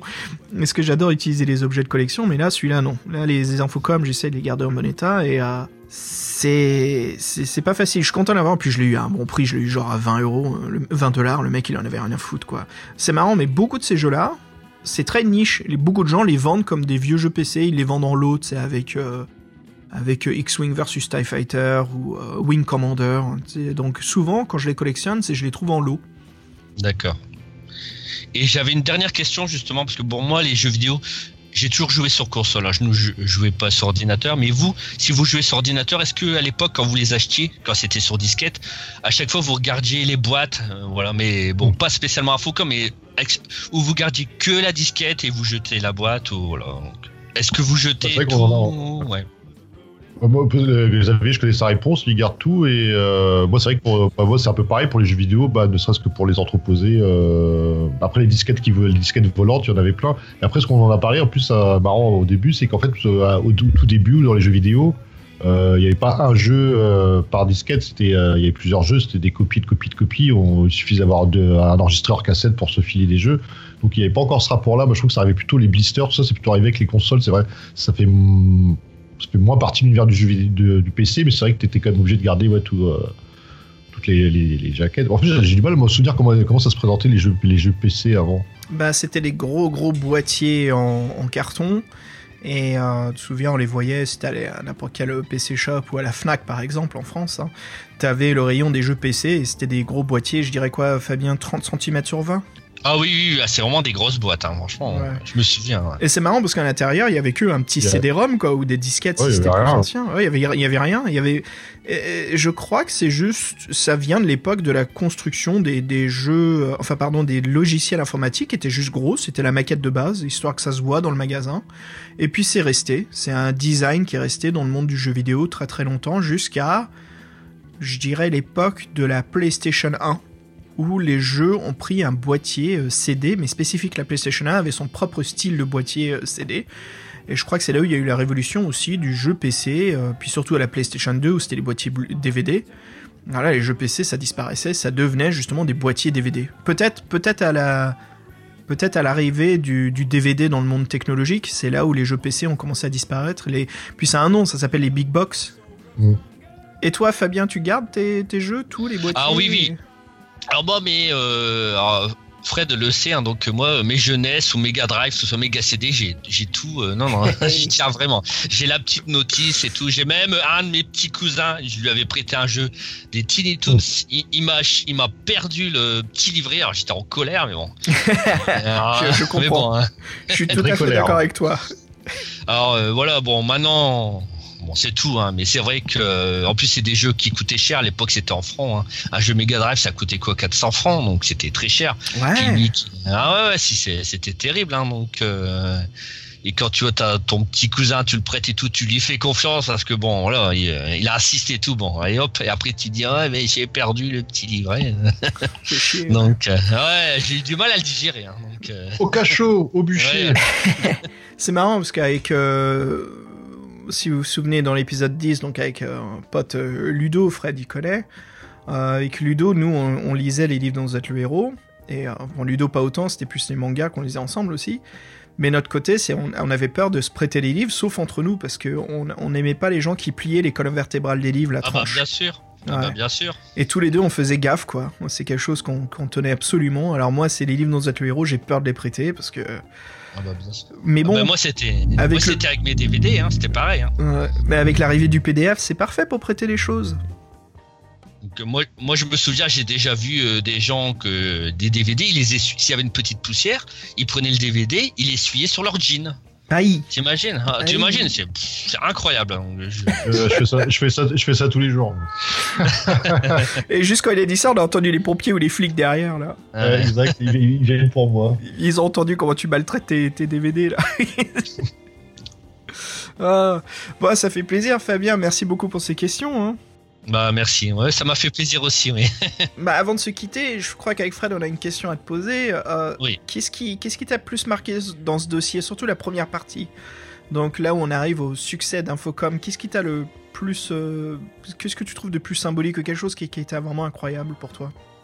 Bah moi, moi ce qui m'a le plus marqué et que j'ai trouvé ça dommage, c'est quand ils ont voulu, euh, parce qu'à la base c'était vraiment faire des jeux, et après ils ont voulu faire autre chose, donc le logiciel de base de données, et c'est ça qui, je pense que s'ils auraient continué toujours dans les jeux en s'améliorant, c'est ça qui m'a fait le plus mal au cœur, parce que à la base c'était une bande de copains, et après c'est devenu euh, quand le fric est arrivé, et après voilà, donc c'est, ils sont vraiment fort dispersés. C'est ça qui m'a, j'ai trouvé ça, je trouve ça dommage quoi. Donc c'est, voilà, c'est ça qui m'a le plus marqué dans quand j'ai commencé à écrire le dossier. En fait, voilà. C'est bien, tu nous as fait le teaser pour le prochain numéro en plus. Oui, ouais. Ah, complètement. ouais, là, ça, ça donne envie. Donc, pour ceux qui savent pas ce qui va se passer, là, c'est. Vous Oui, allez voilà. voir que ça sera pas peut-être la même ambiance. euh, Bah oui, voilà, parce, parce qu'à la base c'est vraiment des amis quoi. Ils sont vraiment, ils s'entendent bien, tout se passe bien et tout. Ils, voilà, donc et en plus, je pense qu'ils faisaient des grandes études, hein, donc et faire des jeux en plus de, leurs études, c'est pas facile quoi. Donc euh, et là, à cause de, tout ça, euh, voilà, c'est dommage qu'après que ça, ça arrêté. Mais bon, c'est comme ça, c'est comme ça. Bah écoute, merci beaucoup Fabien, ça fait plaisir de t'avoir euh, sur le podcast. Il faudrait faire plus souvent quand même.